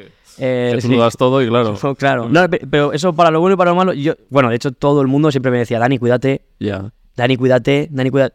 Pero porque yo no, yo no, en mi cabeza, yo creo que es una de las cosas que gustará a lo mejor de mi directo y, y mi público a lo mejor te lo podrá decir más. eh, yo no, no tengo medias tintas. Yo no, me sale siempre en TikTok, en el- los vídeos estos de... Ay, no, no, no, es que yo soy así. el, Y la- y- el otro día te vi con la vena aquí hinchada y digo, lo va a reventar. Pero es que yo soy así, tío. Es que la gente me conoce, es que soy así. Es que yo, yo discutiendo, o sea, yo, yo te puedo querer la vida, pero yo discutiendo, Sí. pero porque yo soy O sea, con L lo que me has dicho, habréis discutido ahí, con L mucho. ¿no? Con L, buah, muchas cosas. Y, y, y una Pero luego te cosas- calmas, ¿no? Tienes, tendrás lo bueno de que tendrás ahí un pronto, pero luego... Sí, a ver, con, con, con- con Elena, por ejemplo, decirte, claro, ella además me hablaba mucho de- de- del veganismo, eh, es una chica, además que tiene las cosas muy claras. Yo he aprendido mucho con ella de feminismo, Mm. mucho, Eh, porque yo no, no tenía ni idea Mm. de todo esto. O sea, a mi generación todavía no, Sí, había cosas que das por hecho, que, pero están mal. sí. Claro que están mal y, y lo sigo pensando, ¿eh? Y, y homofobia, o- Sí. o sea, al final yo he tenido que aprender muchísimo. Mm. Yo era básico, básico. Mm. Y he tenido que salir a base de, de, de, con- de, pues eso, conversar con la gente, de, de- de vivir eh, cosas aquí en Madrid, por ejemplo. A mí, a, a mí Madrid, Madrid me ha cambiado la vida. Mm. A mí Madrid. Me ha abierto la mente totalmente, porque yo era un chico que fútbol, fútbol. Sí, sí. De la Leti. Sí, del Atleti, por supuesto. Y, y entonces, pues en lo que te digo, yo, en mi forma de componer, en mi forma de ser, yo soy yo todo el rato. Mm. O sea, en plan, soy muy intenso, Mm. soy una persona muy intensa. Entonces, eh, en, aquella, en aquella época me volqué en eso, Sí. en contar lo que me estaba pasando. Me fui a Asturias, eh, tuve la suerte también, que no, no quiero que, que no, que no se me olvide, eh, de que hubo muchos compañeros cantautores que me, me enseñaron el oficio. Mm. Yo em- empiezo a componer gracias también a, a Diego de Funambulista, a Andrés, Andrés Suárez, ¿no? eh, a Marwan, a Luis Ramiro. Todos han tocado con mi, de mis mejores amigos, Marino, Marino Ah. Saiz, que es violinista. ¿En serio estuve en uno de esos? Sí, sí, sí. Pues yo he estado con él, con, con Andrés, eh, Sí. he tocado con él, y, y yo le tengo que agradecer mucho a, a- a ellos Sí. por, porque yo me senté con ellos y fui un poco pupilo de ellos. Mm. En plan, pues me, Te enseñaron. me enseñaron mucho, porque yo no, yo no sabía por dónde ir. O sea, yo soy compositor gracias a ellos, Mm. porque yo no, no, no sabía hacer una canción. Wow. Sabía lo que me gustaba, Sí. pero, pero yo no, dec- no sabía coger y decir, eh, a ver, ¿por dónde empiezas? O sea, me enfrentaba un poco a, a, a Qué estilo estilo en blanco. y- qué sonido, todo. ¿eh? Y Sí. sacas ese primer disco y estás contento con Ah, qué tal va y todo. mm, me va mejor de lo que, de lo que esperaba. Mm. Yo, sinceramente, hice ese disco para probar. Sí. Yo no lo quería, no lo quería. De hecho, por eso yo no lo saco. Hasta yo hacía conciertos y no lo sacaba. Claro. Hasta que me vi un poco preparado ya para sacarlo. Em, pero, pero yo escucho canciones del primer disco y, y no me representan. Ya algunas no, ¿no?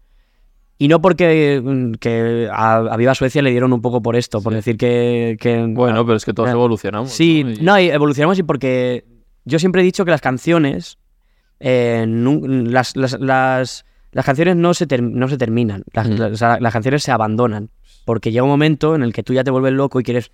Entonces, ¿qué pasa? Que cuando tú en directo, además, le puedes dar otra vida, coges y dices, esta canción tenía que haber, en su día, tenía que haber ido por aquí, no por aquí, ¿sabes? Pero en ese momento estabas ahí. con el público. Y... Claro, a ver, Eso dices tú que hay canciones que no las ves y luego que con y- el público. dices, Exactamente. Y canciones que, que a lo mejor en tu día a día, yo por ejemplo, Bailemos me pensaba que era una canción sin más. Sí, ¿eh? De hecho, can- dejo- no sé si esto lo he contado alguna vez. Bailemos es, es un mix de dos canciones. Es un monstruo, le llamo yo. Sí, sí. Eran dos canciones que habíamos hecho Sí. Juan y yo en, en Salinas y le dije a Juan. Eh, de, hecho, de hecho que, o sea, me hace muchísima gracia que una de las canciones de, de esas se llamaba Romántico Loco porque eh, Ju- eh, Juan siempre me decía que yo era como un romántico, pero que, que luego mm, eh, era un, pues eso, una persona que, que, mm, se volvía loco en algunas ocasiones, muy, muy tal, muy visceral y tal, pero que en mi, en mi fuerza y en mi tal, que dentro pues era el típico romántico, ¿no? Sí. Y, y no me gustaba ese título eh, y, y las canciones en sí por separado no tenían fuerza. Entonces yo cojo dos canciones y le digo, tío, ¿y por qué no hacemos la estrofa de esta, Claro. que sí me gusta, y la- el estribillo de esta? Y entonces ahí, junto a Tato La Torre, que fue mi productor, hicimos Bailemos. Mm. Pero Bailemos no era así. Claro. O sea, Bailemos no se compuso Claro. el tirón, ¿sabes?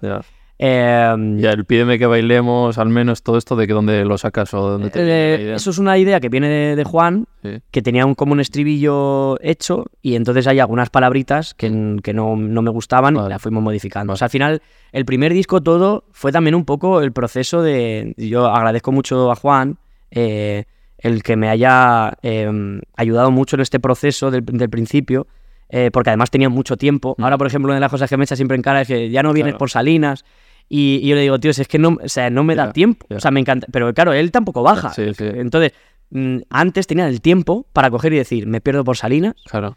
mm, me cogía un, un hostal allí en, en- bueno, no, es un hotel de dos estrellas o algo así, que además me tratan increíble, siempre allí en Salinas le tengo muchísimo, muchísimo cariño, y me, me daban siempre la- incluso la mejor habitación, porque ya me tenían un cariño brutal, y entonces yo iba allí y, y, y hacía música, Mm. y entonces ese, ese, ese tiempo le recuerdo con mucho cariño porque eh, fue difícil, porque me estaba, me estaba Ah, enfrentando a Warner en esa época, por, era en plan de, a ver, eh, mm, porque claro, no me, no me querían sacar, eh, yo, ve- claro, yo lo que te decía del rabio del ojo, yo veía a Blas eh, haciendo conciertos, veía a Carlos haciendo conciertos, tal, Y tú y parado. y yo, yo diciendo, pero si es que yo qué hago aquí.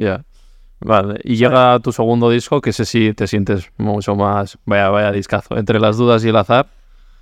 La verdad que me siento muy orgulloso de él. También te digo que hay una pieza imprescindible ya en mi, en mi vida, Sí. a nivel compositivo sobre todo, eh, ya que estamos hablando de mi música, por supuesto, Sí. que es Yarea. Ah, vale. Eh, Yarea es de las mejores compositoras y, y- y compositores en general Sí. que, que tiene España. Para la gente que no sepa, es su mujer. Es mi mujer, de la que, pues, por supuesto, me sigo aprovechando a nivel compositivo, porque es que O es- sea, muchas de las canciones te ha ayudado ella a componer. muchas canciones han salido de ella. Claro, Ah. porque entiendo que la inspiración, eso te iba a preguntar. Por el primer disco, claro, cuando se lo preguntaba a Diego 21, yo sabía que tenía pareja, y digo. ¿cómo, ha- ¿cómo compones de un desamor si ahora mismo estás en pareja o estás bien o nadie te ha dejado, yo qué sé? Y dice, bueno, pues me intento ir atrás o algo que me ha contado alguien o... Ya, pues es una de las cosas que yo aprendo de ella. Yo no sabía inventarme historias. O sea, tú muchas te las inventas, entonces. No es que me las invente, pero las transformo a lo que soy yo. Sí. ¿Sabes lo que te quiero decir? Entonces, eh, ella mm, escribía sobre sus ex Sí. y yo le decía, ¿por qué escribes estas canciones? Escríbeme una a mí, ¿sabes?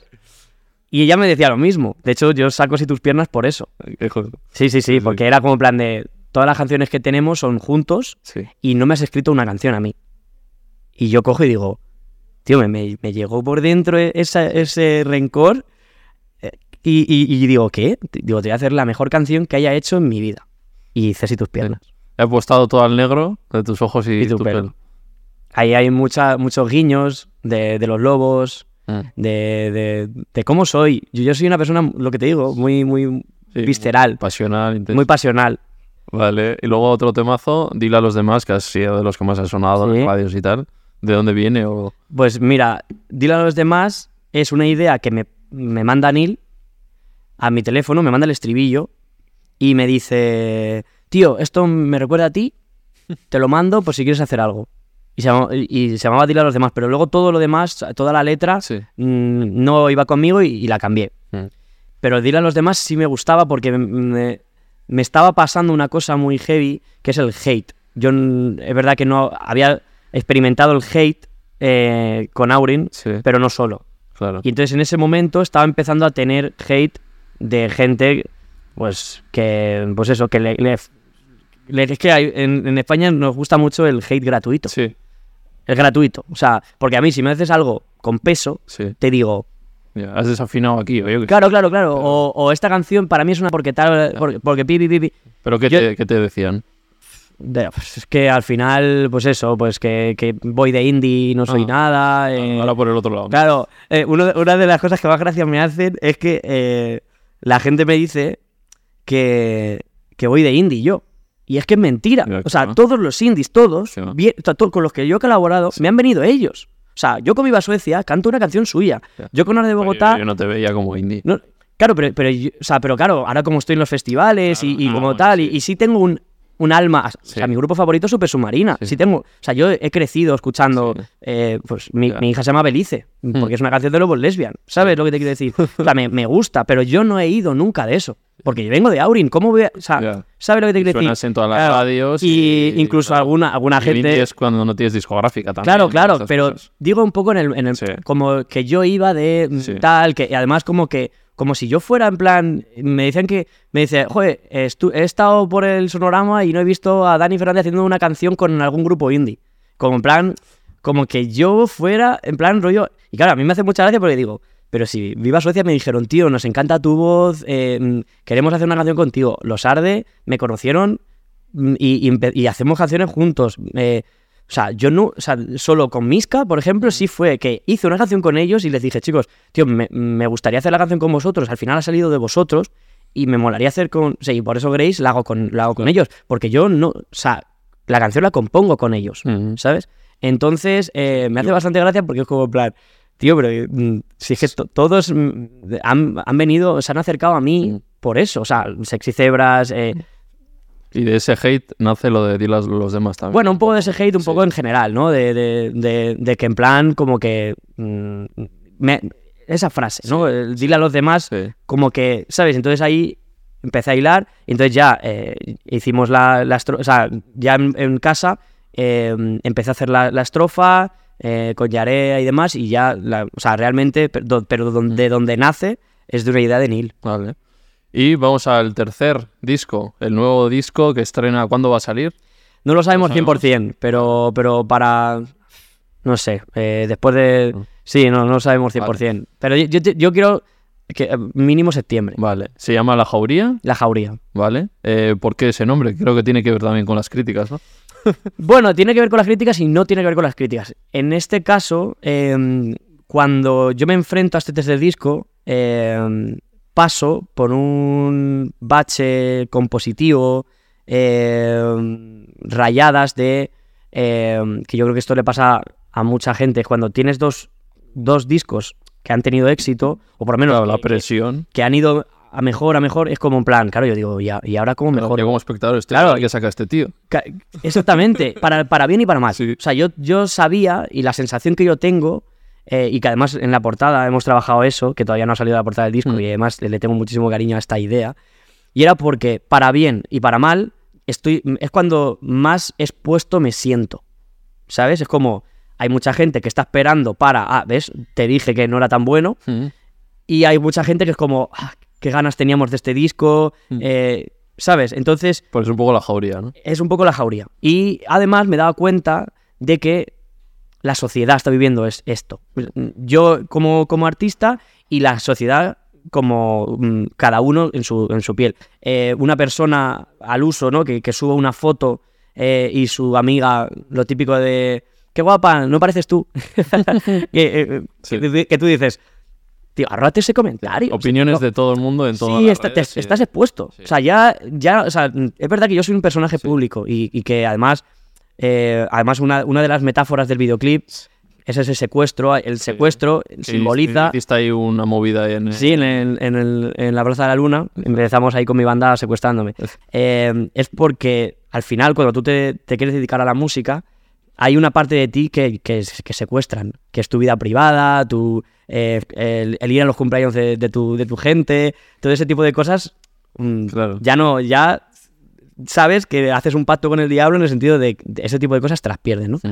Eh, pues es lo que te quiero decir, o sea, todo el mundo ya, eh, con las redes sociales y con la tecnología, eh, estamos, es- nos estamos exponiendo demasiado a la crítica. Por eso yo creo que, que- que tenemos tanto hate y, y todo el mundo. Sí. O sea, porque es hate gratuito Sí. que incluso a, a veces con la gente que más, que más te quiere, hace un comentario que, que no, no pensabas y te, y, te toca. Claro. Y dices, y te molesta y, y- y- y por eso le llamo la jauría. Mm. Vale, ¿y qué puede esperar la gente de este disco? ¿Qué, qué música va a sonar? Un poco de todo. Un poco de todo. Estoy ¿Un- muy contento. reggaetón vas a meter? No, reggaetón no. No, reggaetón no. A ver, es que no va conmigo tampoco. Claro, o sea, no sería eh, no, soy, no soy la persona. A ver, eh, en, mi círculo, en mi círculo cercano sí soy más crítico con algunas cosas del Sí. reggaetón. porque no me gusta ser el típico Sí. mm, con caspa eh, diciendo eh, reggaetón. No me gusta Mm. mm, decir eso, porque además hay canciones. Todos los estilos son válidos. Y que hay canciones que, que- que me vuelan la cabeza que digo, menudo temazo. Sí, y, o sea, en todo. una de- que en el pop y en todo. Claro, claro, me, me rehuso me parece un temazo. Claro. Y, y es una mierda, si me gusta, si me gusta me rehuso y me lo bailo, Mm. porque me gusta, a mí, a mí en mi vida privada me gusta mucho bailar, me flipa bailar. Entonces, ¿va a sonar más cañerito o...? Hay de todo, Sí. hay de todo. Mm, me- en este disco mm, me he permitido salir más de mi zona de confort en cuanto a em, sintes, modernidad, por así decirlo. Tengo can- algunas canciones que son más modernas y que tienen sonidos eh, más actuales. Y luego me he permitido ser incluso más rockero todavía de lo que, de lo que había sido hasta ahora. Vale. Es lo que me nacía, Mm. es lo que necesitaba sacar y, y hay canciones que, que la gente va a decir esto es lo más rockero que ha vivido Dani y, y esto es lo más popero que ha vivido Dani. Ya tenéis, podéis escuchar el single que ha salido. Todo cambia. ya. Todo cambia, lo Ajá. tenéis en, en YouTube. Y... ¿Has escuchado Todo Sí, Cambia? sí. ¿Y qué te me, me ha gustado, me ha gustado. O sea, no me deshila de estos discos anteriores, pero a la vez encuentro cositas nuevas que me aportan también. Entonces me, me ha gustado por eso. Eh, Yo en, en esta me he permitido un poco, pues justamente el, el jugar con sintes, por ejemplo. Sí, eso es. En, est- en esta, en esta fase, o sea, de- que te decía un poco de- de- del bloqueo que tuve, Mm. eh, hablé con Paco y con Yarea y les dije, nos vamos una, un fin de semana o cuatro o cinco días, nos vamos a ir a una, a una mm, casa rural Mm. y todo lo que hagamos aquí no tiene que, que ser para Dani Fernández. Es así, o sea, yo les dije, necesito experimentar, o sea, eh, influencias que me gusten, Mm. que eh, en este caso, por ejemplo, es Alice, eh, mm, me, me gusta mucho... sí, está guay meterle los nuevos sonidos que es. Que Sí, o sea, yo admiro- ya lo tienes hecho. Claro, yo ad- admiro mucho la música de Alice Sí. y, y entonces era como que mm, yo veía ahí un, un rock mm, que no es rock, que y yo decía, joder, esto, esto, esto me gusta y me, Sí. inspiré un poco en, en ello, por supuesto, salvando las distancias y, que, y que siempre al final no deja de ser mi voz y, Mm. y- Dani Fernández, ¿no? Claro. Pero, pero en ese momento estaba escuchando mucho esa música y, em, quise salir de- del yo cantautor. Ujú. Por eso esta canción no está compuesta desde la guitarra como tal. Sí, porque siempre salgo de ahí, pero, pero no es cantautoresca Bueno. esta canción. ¿Y Y cuándo vas a sacar siguiente canción, sabes? no lo sé, no lo sé, todavía no sé ni cuál va a ser, Mm. porque además tengo dudas. Sí. Eh, estoy entre dos y, y ¿En no un lo sé mes o así? O... Sí, Sí, por ahí. Sí, yo creo, adelanto. Será una canción.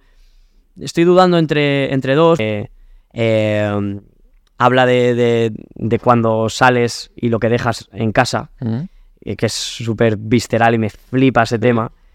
Eh, pero no sé si es demasiado pronto. Y luego tengo otra, otro tema que, que también es un rollo más indie, eh, que, que también me gusta mucho. Y no sé cuál sacar. ¿Y colabos has hecho en ese disco? Todavía no, eh, pero sí tengo en, mi cabeza. Vale. Sí.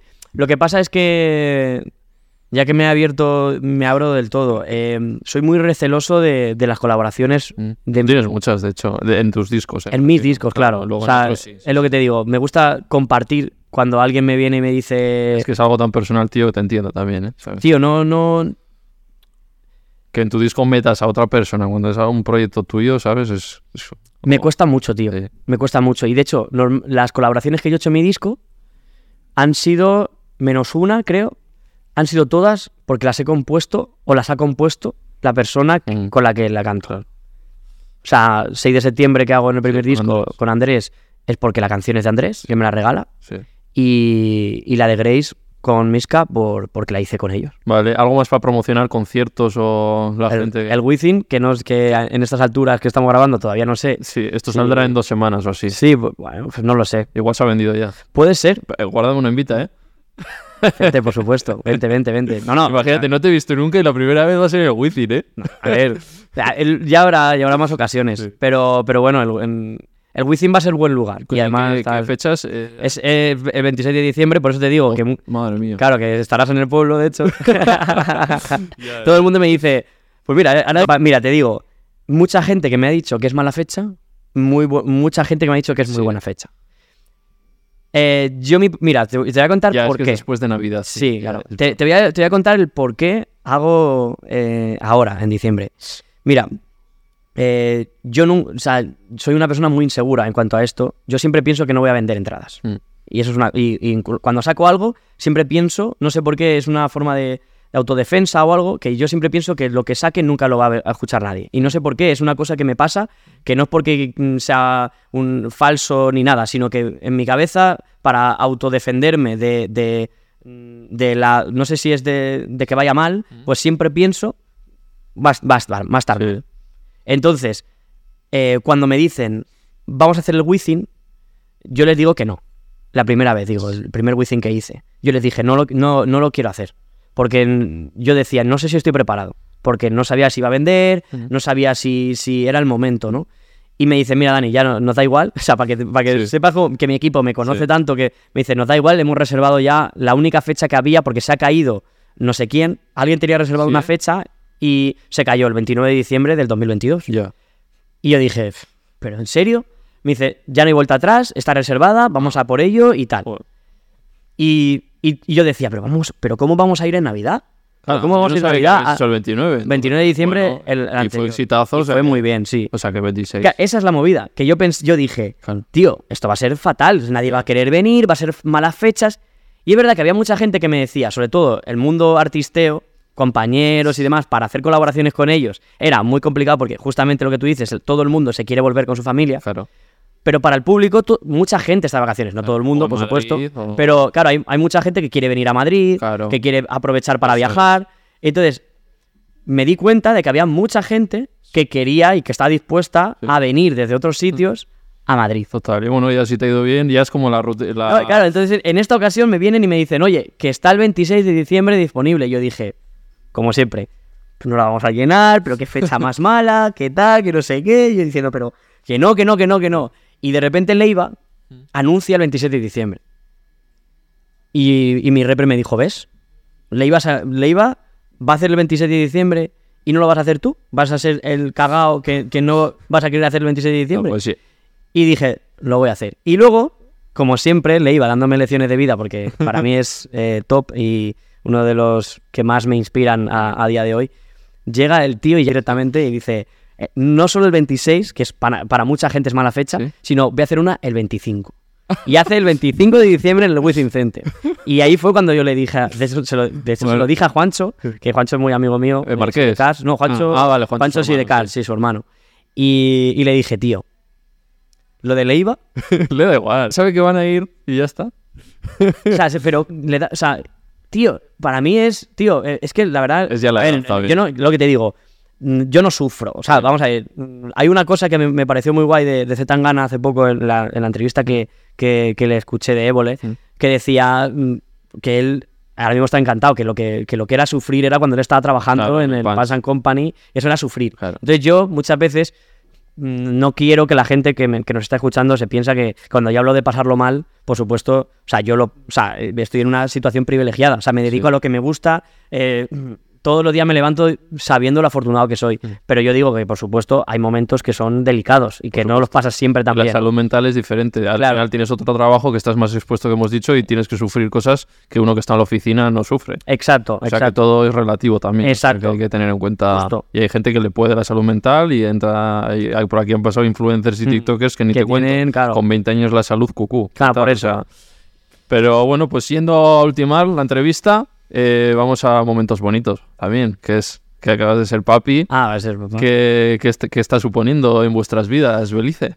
Pues una experiencia eh, increíble, Mm. increíble. Eh, a mí me, me- o sea, me preguntan qué tal y lo único que puedo, que, que puedo decir es eh, eh, una frase que a mis amigos le hace mucha gracia y es lo, lo recomiendo. y dice parte, Sí, me dice, yo quiero ser, vamos a ver, claro, me dice, pero, pero ¿cómo puedes decir esa, esa frase? Y, y la voy a explicar. Sí.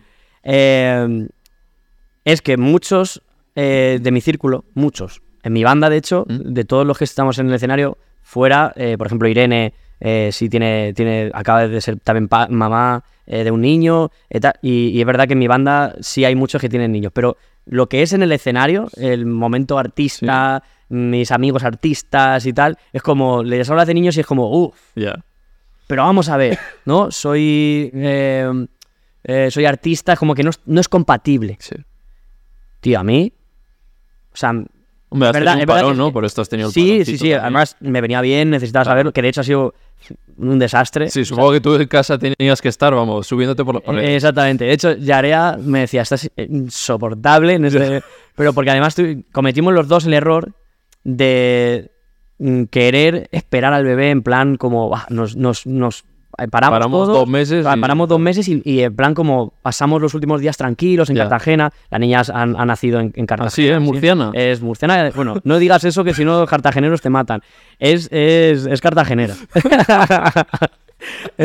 Pero eh, es, es- es de allí, de, de- o sea, nació en, en Cartagena, eh, en, el, en el hospital de, de- donde trabaja la tía de, de Yarea, Ah, sí. un hospital público que además nos han tratado eh, increíble y, y ella quería que, que naciera allí la niña. Entonces nos fuimos, plan, eh, la esperamos allí. Claro.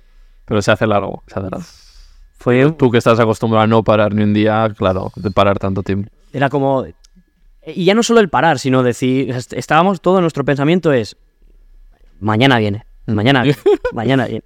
Mañana. Y tío, eso es lo peor. Teni- o sea, lo, Yare y yo, al final lo que dijimos es, teníamos que haber seguido nuestra vida Ya. y vean, pam, pam, pam, y, y que... Pero bueno, Claro. sois primerizos. ¿Te- ¿Tenéis pensado más? No Sí. descartáis. Yo siempre he querido tener muchos hijos, Sí, ¿eh? pero nunca se sabe. ¿Y O qué? sea, el, fue, el parto fue Sí, muy, complicado. muy mal. Sí, ¿eh? Lo pasamos muy mal. Mi mujer mucho peor que yo, eh, pero yo no, no sabía y no era consciente de que, de que el padre lo pasa peor de lo que parece. Mm. O sea, a mí, por ejemplo, mi padre no, bueno, mi padre no pudo estar en mi, porque Sí. además se mareaba y Sí. tal. Pero es verdad que ningún padre me había hablado de lo mal que se pasa. O sea, siempre te decían lo, lo bueno. Sí, pero se pasa muy mal. y estás, claro, y- Es que, tío, yo veía a Yarea pasarlo tan mal, claro. tan mal, Sí, y nunca había visto a mi mujer así, sí, ¿eh? que, mm, que, tío, yo no, no sabía dónde meterme, tío. Ya. O sea, era como, eh, ¿qué hago para ayudar? Y fue- es que fueron 24 horas de parto, eh, fue, fue... Pero bueno, al final todo bien, ¿no? No, no, luego todo bien, la niña está sana, eh, Yare además eh, Yarea se recuperó súper pronto, o sea, pero súper pronto, es una... eh, a ver, es- también ella tiene 26 años, Sí, entonces eso es mejora mucho luego la recuperación. Y yendo con Yarea, ¿qué es para ti en tu vida? Pero es que ya eres todo. O sea, pero es que claro, o sea, de hecho muchas veces ella me dice, ¿de qué vas a hacer cuando, cuando nos divorciemos? Claro, porque- y, y claro, dice, ¿qué vas a hacer cuando nos divorciemos? Porque ¿quién te va a escribir las canciones? Me dice. y digo, digo, las, escribí- las seguiré escribiendo. Creo que algo así me dijo, porque, mira, hoy ha venido él, pero cuando él no viene, viene Carlos Coronado. Ajá. De sustituto, que Ah. es el batería de Sí, Yarea. sí, sí, y alguna de estas me dijo, dile a ver qué haría sin Yarea para componer. No, no, claro, claro. Es verdad que yo eh, ahora mismo, o sea, no, sa- no sabría qué hacer. Me reinventaría como siempre, pero, pero es verdad que tiene, es un tan- pilar fundamental. o sea, tiene tanto talento. llevas y, muchos aquí, años ya con ella. y aquí es... Mm. Luego, por ejemplo, el- por ponerte algún pero de ella, es, es que es men- es menos fiestera. Y no, no- ella es Hmm. Mejor, fiestera. pues, si los dos. No, claro, eh, esa es la historia. Ella no es que no sea fiestera, sí le gusta, pero ella llega un momento que tiene un reloj interno que cuando llegan las dos, las tres hace clic. O sea, a lo mejor se lo está pasando Sí, increíble y, yo, pero te hace una bomba de humo y... y me voy. Al principio era como, eh, joder, me sabía mal que ella se fuera y tal, y ella me decía, eh, tú te quedas y yo me voy, no pasa nada. Y hemos aprendido a, a eso.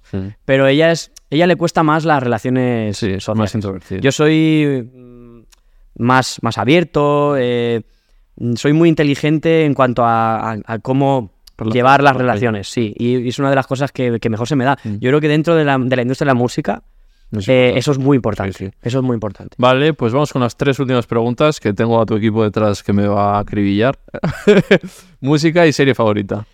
Música y serie favorita. A ver, yo siempre soy de, de recomendar eh, Super Submarina. Y, y lo digo porque creo que es un- una banda que, aunque ya no puede tocar y, y- y por el accidente eh, tal, mm, yo siempre quiero que toda la gente que me conoce, nueva, eh, que no conoce a Super Submarina, por supuesto, les conozca. Y, y s- a partir de Super Submarina puedes entender un poco qué es lo que a mí me pasa por la cabeza. Y esto es una de las cosas que quiero, que quiero comentar o sea, que venía incluso escuchando ahora Super Submarina, eh, porque sacan un, sacan un libro que van a, van a hablar un poco de, de su vida y tal. Y, mm, y, y, claro, la gente que, que, me escucha a mí decir que, me, que Super Submarina son mi vida y, y porque la, lo han sido y, lo son, eh, y luego mi música es otra, por supuesto. Eh, claro, yo no hago la música Super Submarina, pero sí me inspiran en lo que cuentan, en, en, en mm. cómo lo cuentan, mm, en, en la guitarra. Eh, Exacto, ¿no? Y entonces creo que si conoces a Super Submarina y te gusta Super Submarina, puedes entenderme a mí en mi Mejor. discurso y en, y en la forma de ser que, ah. que soy. ¿Y serie favorita? Serie favorita. Eh, Así de siempre. A ver. Es que no, no, o sea, tengo muchas. Sí, entonces, bueno, te puedo, sí, te puedo decir igual. muchas. Vale, vale. A ver, una de ellas es Hijo de la Anarquía. Vale. O sea, eh, soy absolutamente fan y, y lo mostraré. Eh, soy, soy de Jack Steller. Sí, ¿eh? Me encanta. Me parece un seriote, ¿Mm? pero es más antigua y tal. Pero es que me gustan un montón. ¿Mm? desde um, Peaky Blinders, Vikingos. Y te voy a decir, la serie que más he visto ¿Sí? de todas, que eh, para mucha gente será, bueno, tal, pero a mí me parece una obra maestra, y es Mentes Criminales. Ah, vale. Mm, soy. Sí, sí. ¿Eres, ¿Te gusta el True Crime?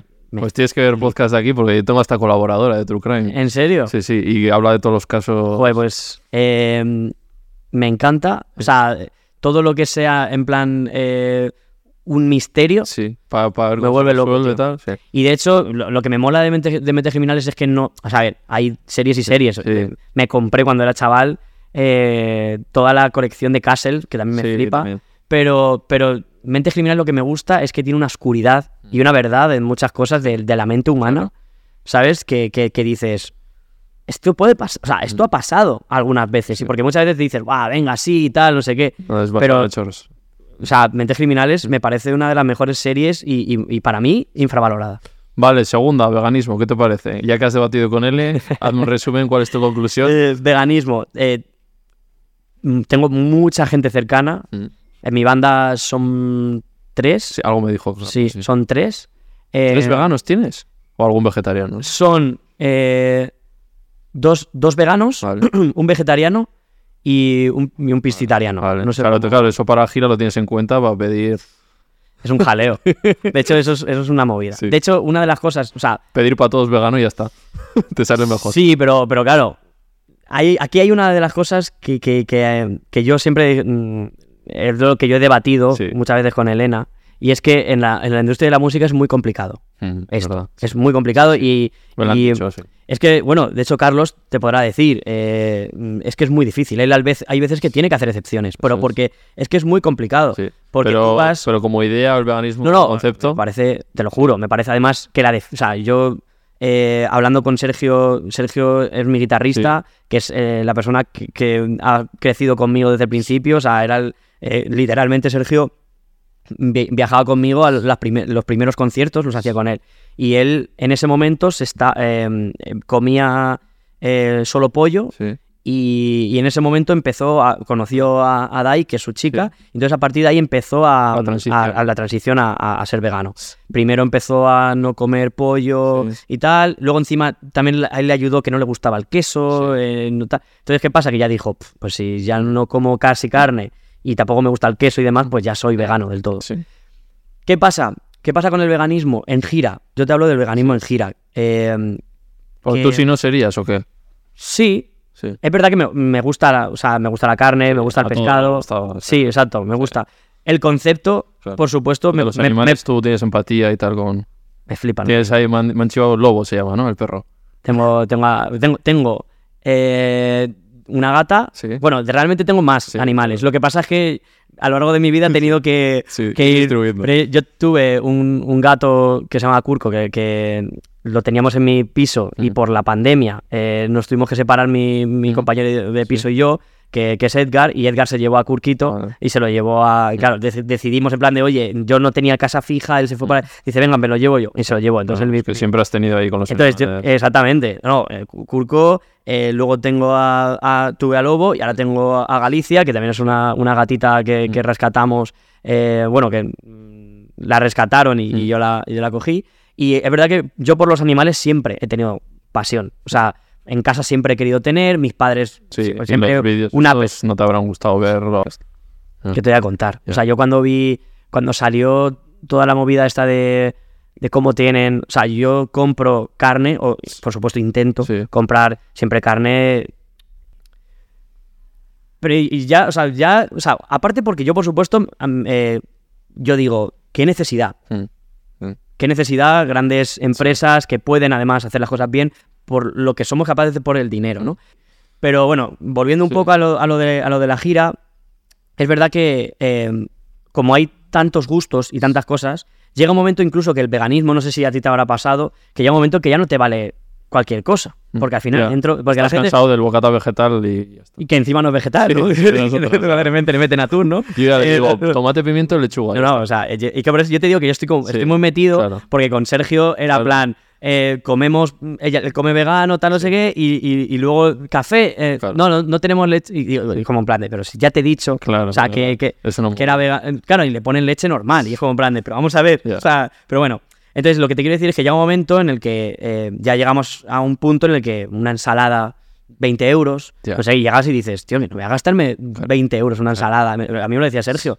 Y entonces llega, pues eso, que uno come no sé qué, que otro en, en gira es muy complicado, porque muchas veces es lo que hay. Sí. Te ponen una pizza, Eso, sí. te ponen un bocadillo y te ponen lo que hay, ¿sabes? A veces. Otras veces podemos elegir. Entonces nosotros ahora hemos llegado a un punto en el que cuando se sale, cogemos, buscamos un- una opción y entonces ya todo el mundo en la comida. Porque Claro. claro, de camino a, tú puedes elegir un restaurante que tenga opciones. Pero cuando estamos en el festi Claro. o cuando estamos en el tal, te ponen la comida. Mm. Entonces tú puedes elegir cosas veganas, pero claro, luego hay veces que a Sergio le ponen, o a, eh, No. o a, o a Javi, que también es eh, vegano dentro de la banda, eh, una ensalada y dices, tío, es que he comido ensalada. Claro, eh, llevo todo el día ¿Sabes? comiendo. Yo, o- o, ¿Sabes? Y claro, eso son opciones veganas, pero al final estás Vamos, que la industria ahí tiene que cambiar, ¿eh? Sí. que- A ver, debería de haber más opciones. Sí. De hecho, para que te hagas una idea, mi, ya que estoy aquí, eh, por favor, Sergio me va a matar, que estamos hablando de veganismo y no recomiende su, su- Él tiene un restaurante vegano, ¿Ah, sí? mi guitarrista. ¿Cómo se llama? Eh, se llama Tropicool, está en el X Madrid. Eh, ¿Ha ido yo? Ah, pues, pues eso es, eh, es de Sergio. Ah, a se lo- come súper bien ahí. eh, y, y además que ellos están empeñados ¿no? en, en demostrarnos. Sí. O sea, yo, yo como. Sí, yo, por supuesto, claro. hemos Es ido que a se comer- puede comer lo mismo, Claro, de hecho, nuestras. a ver, también por la cercanía de Sergio, pero todas nuestras comidas de banda y demás se hacen en Ah, Tropicool. vale, vale. Entonces, recomiendo a toda la gente que vaya,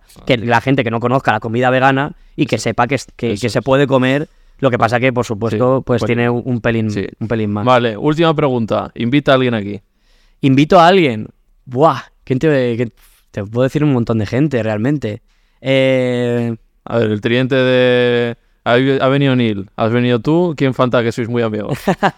que, que, dije yo lo invite, ¿no?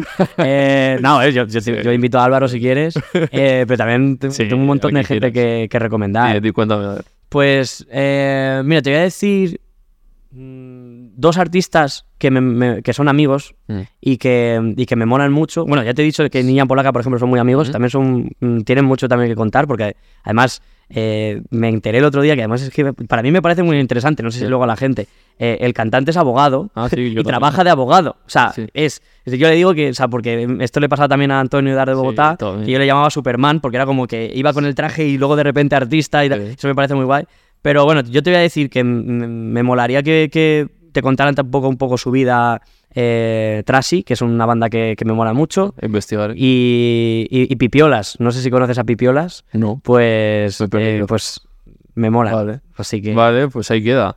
Que te tienes que ir ya, que habríamos estado dos horas más más hablando. Pero bueno, lo, lo podemos hacer cuando Sí, quieras, ¿eh? Una es. cervecita, aunque no haya micrófono. Eso es. Pero bueno, pues, si quieres ponemos el móvil y pues Vale, que es que también el tío como raja, ¿eh? Yo no pensaba que hablaba tanto, ¿eh? Eh, Yo lo tenía más o menos, venga, lo voy a cuadrar en dos horas, pero es que se me va con este He hombre. de, he de decirte que mm, he ido mejorando con el tiempo. Sí. O sea, a mí, a mí me gusta mucho hablar, pero cuando me siento cómodo. ¿eh? Ah, si, bueno, no, si no estoy cómodo. Me alegro. Es- pues Entonces has estado cómodo desde No, el no, minuto no. Me alegro. Pero. Pero me yo, porque ha sido creo, yo creo que conectamos. Eso se nota Sí. cuando conectas con, con una persona que te está haciendo eh, una entrevista. Eh, eso se tiene que Y de corazón, que luego te voy a enseñar. Tengo hasta vídeos cantando canciones tuyas. serio? Ahora te enseño. Joder, no sabía que, que Sí. cantabas, pero. Bueno, no como tú, lo intento. Joder. Lo intento. Habrá, habrá que verte. Que ha sido un placer, que te deseo lo mejor con este tercer disco. Te iré a ver a los conciertos. Pues nada, nos vemos en otra. ¿vale? Chao. Cuando quieras.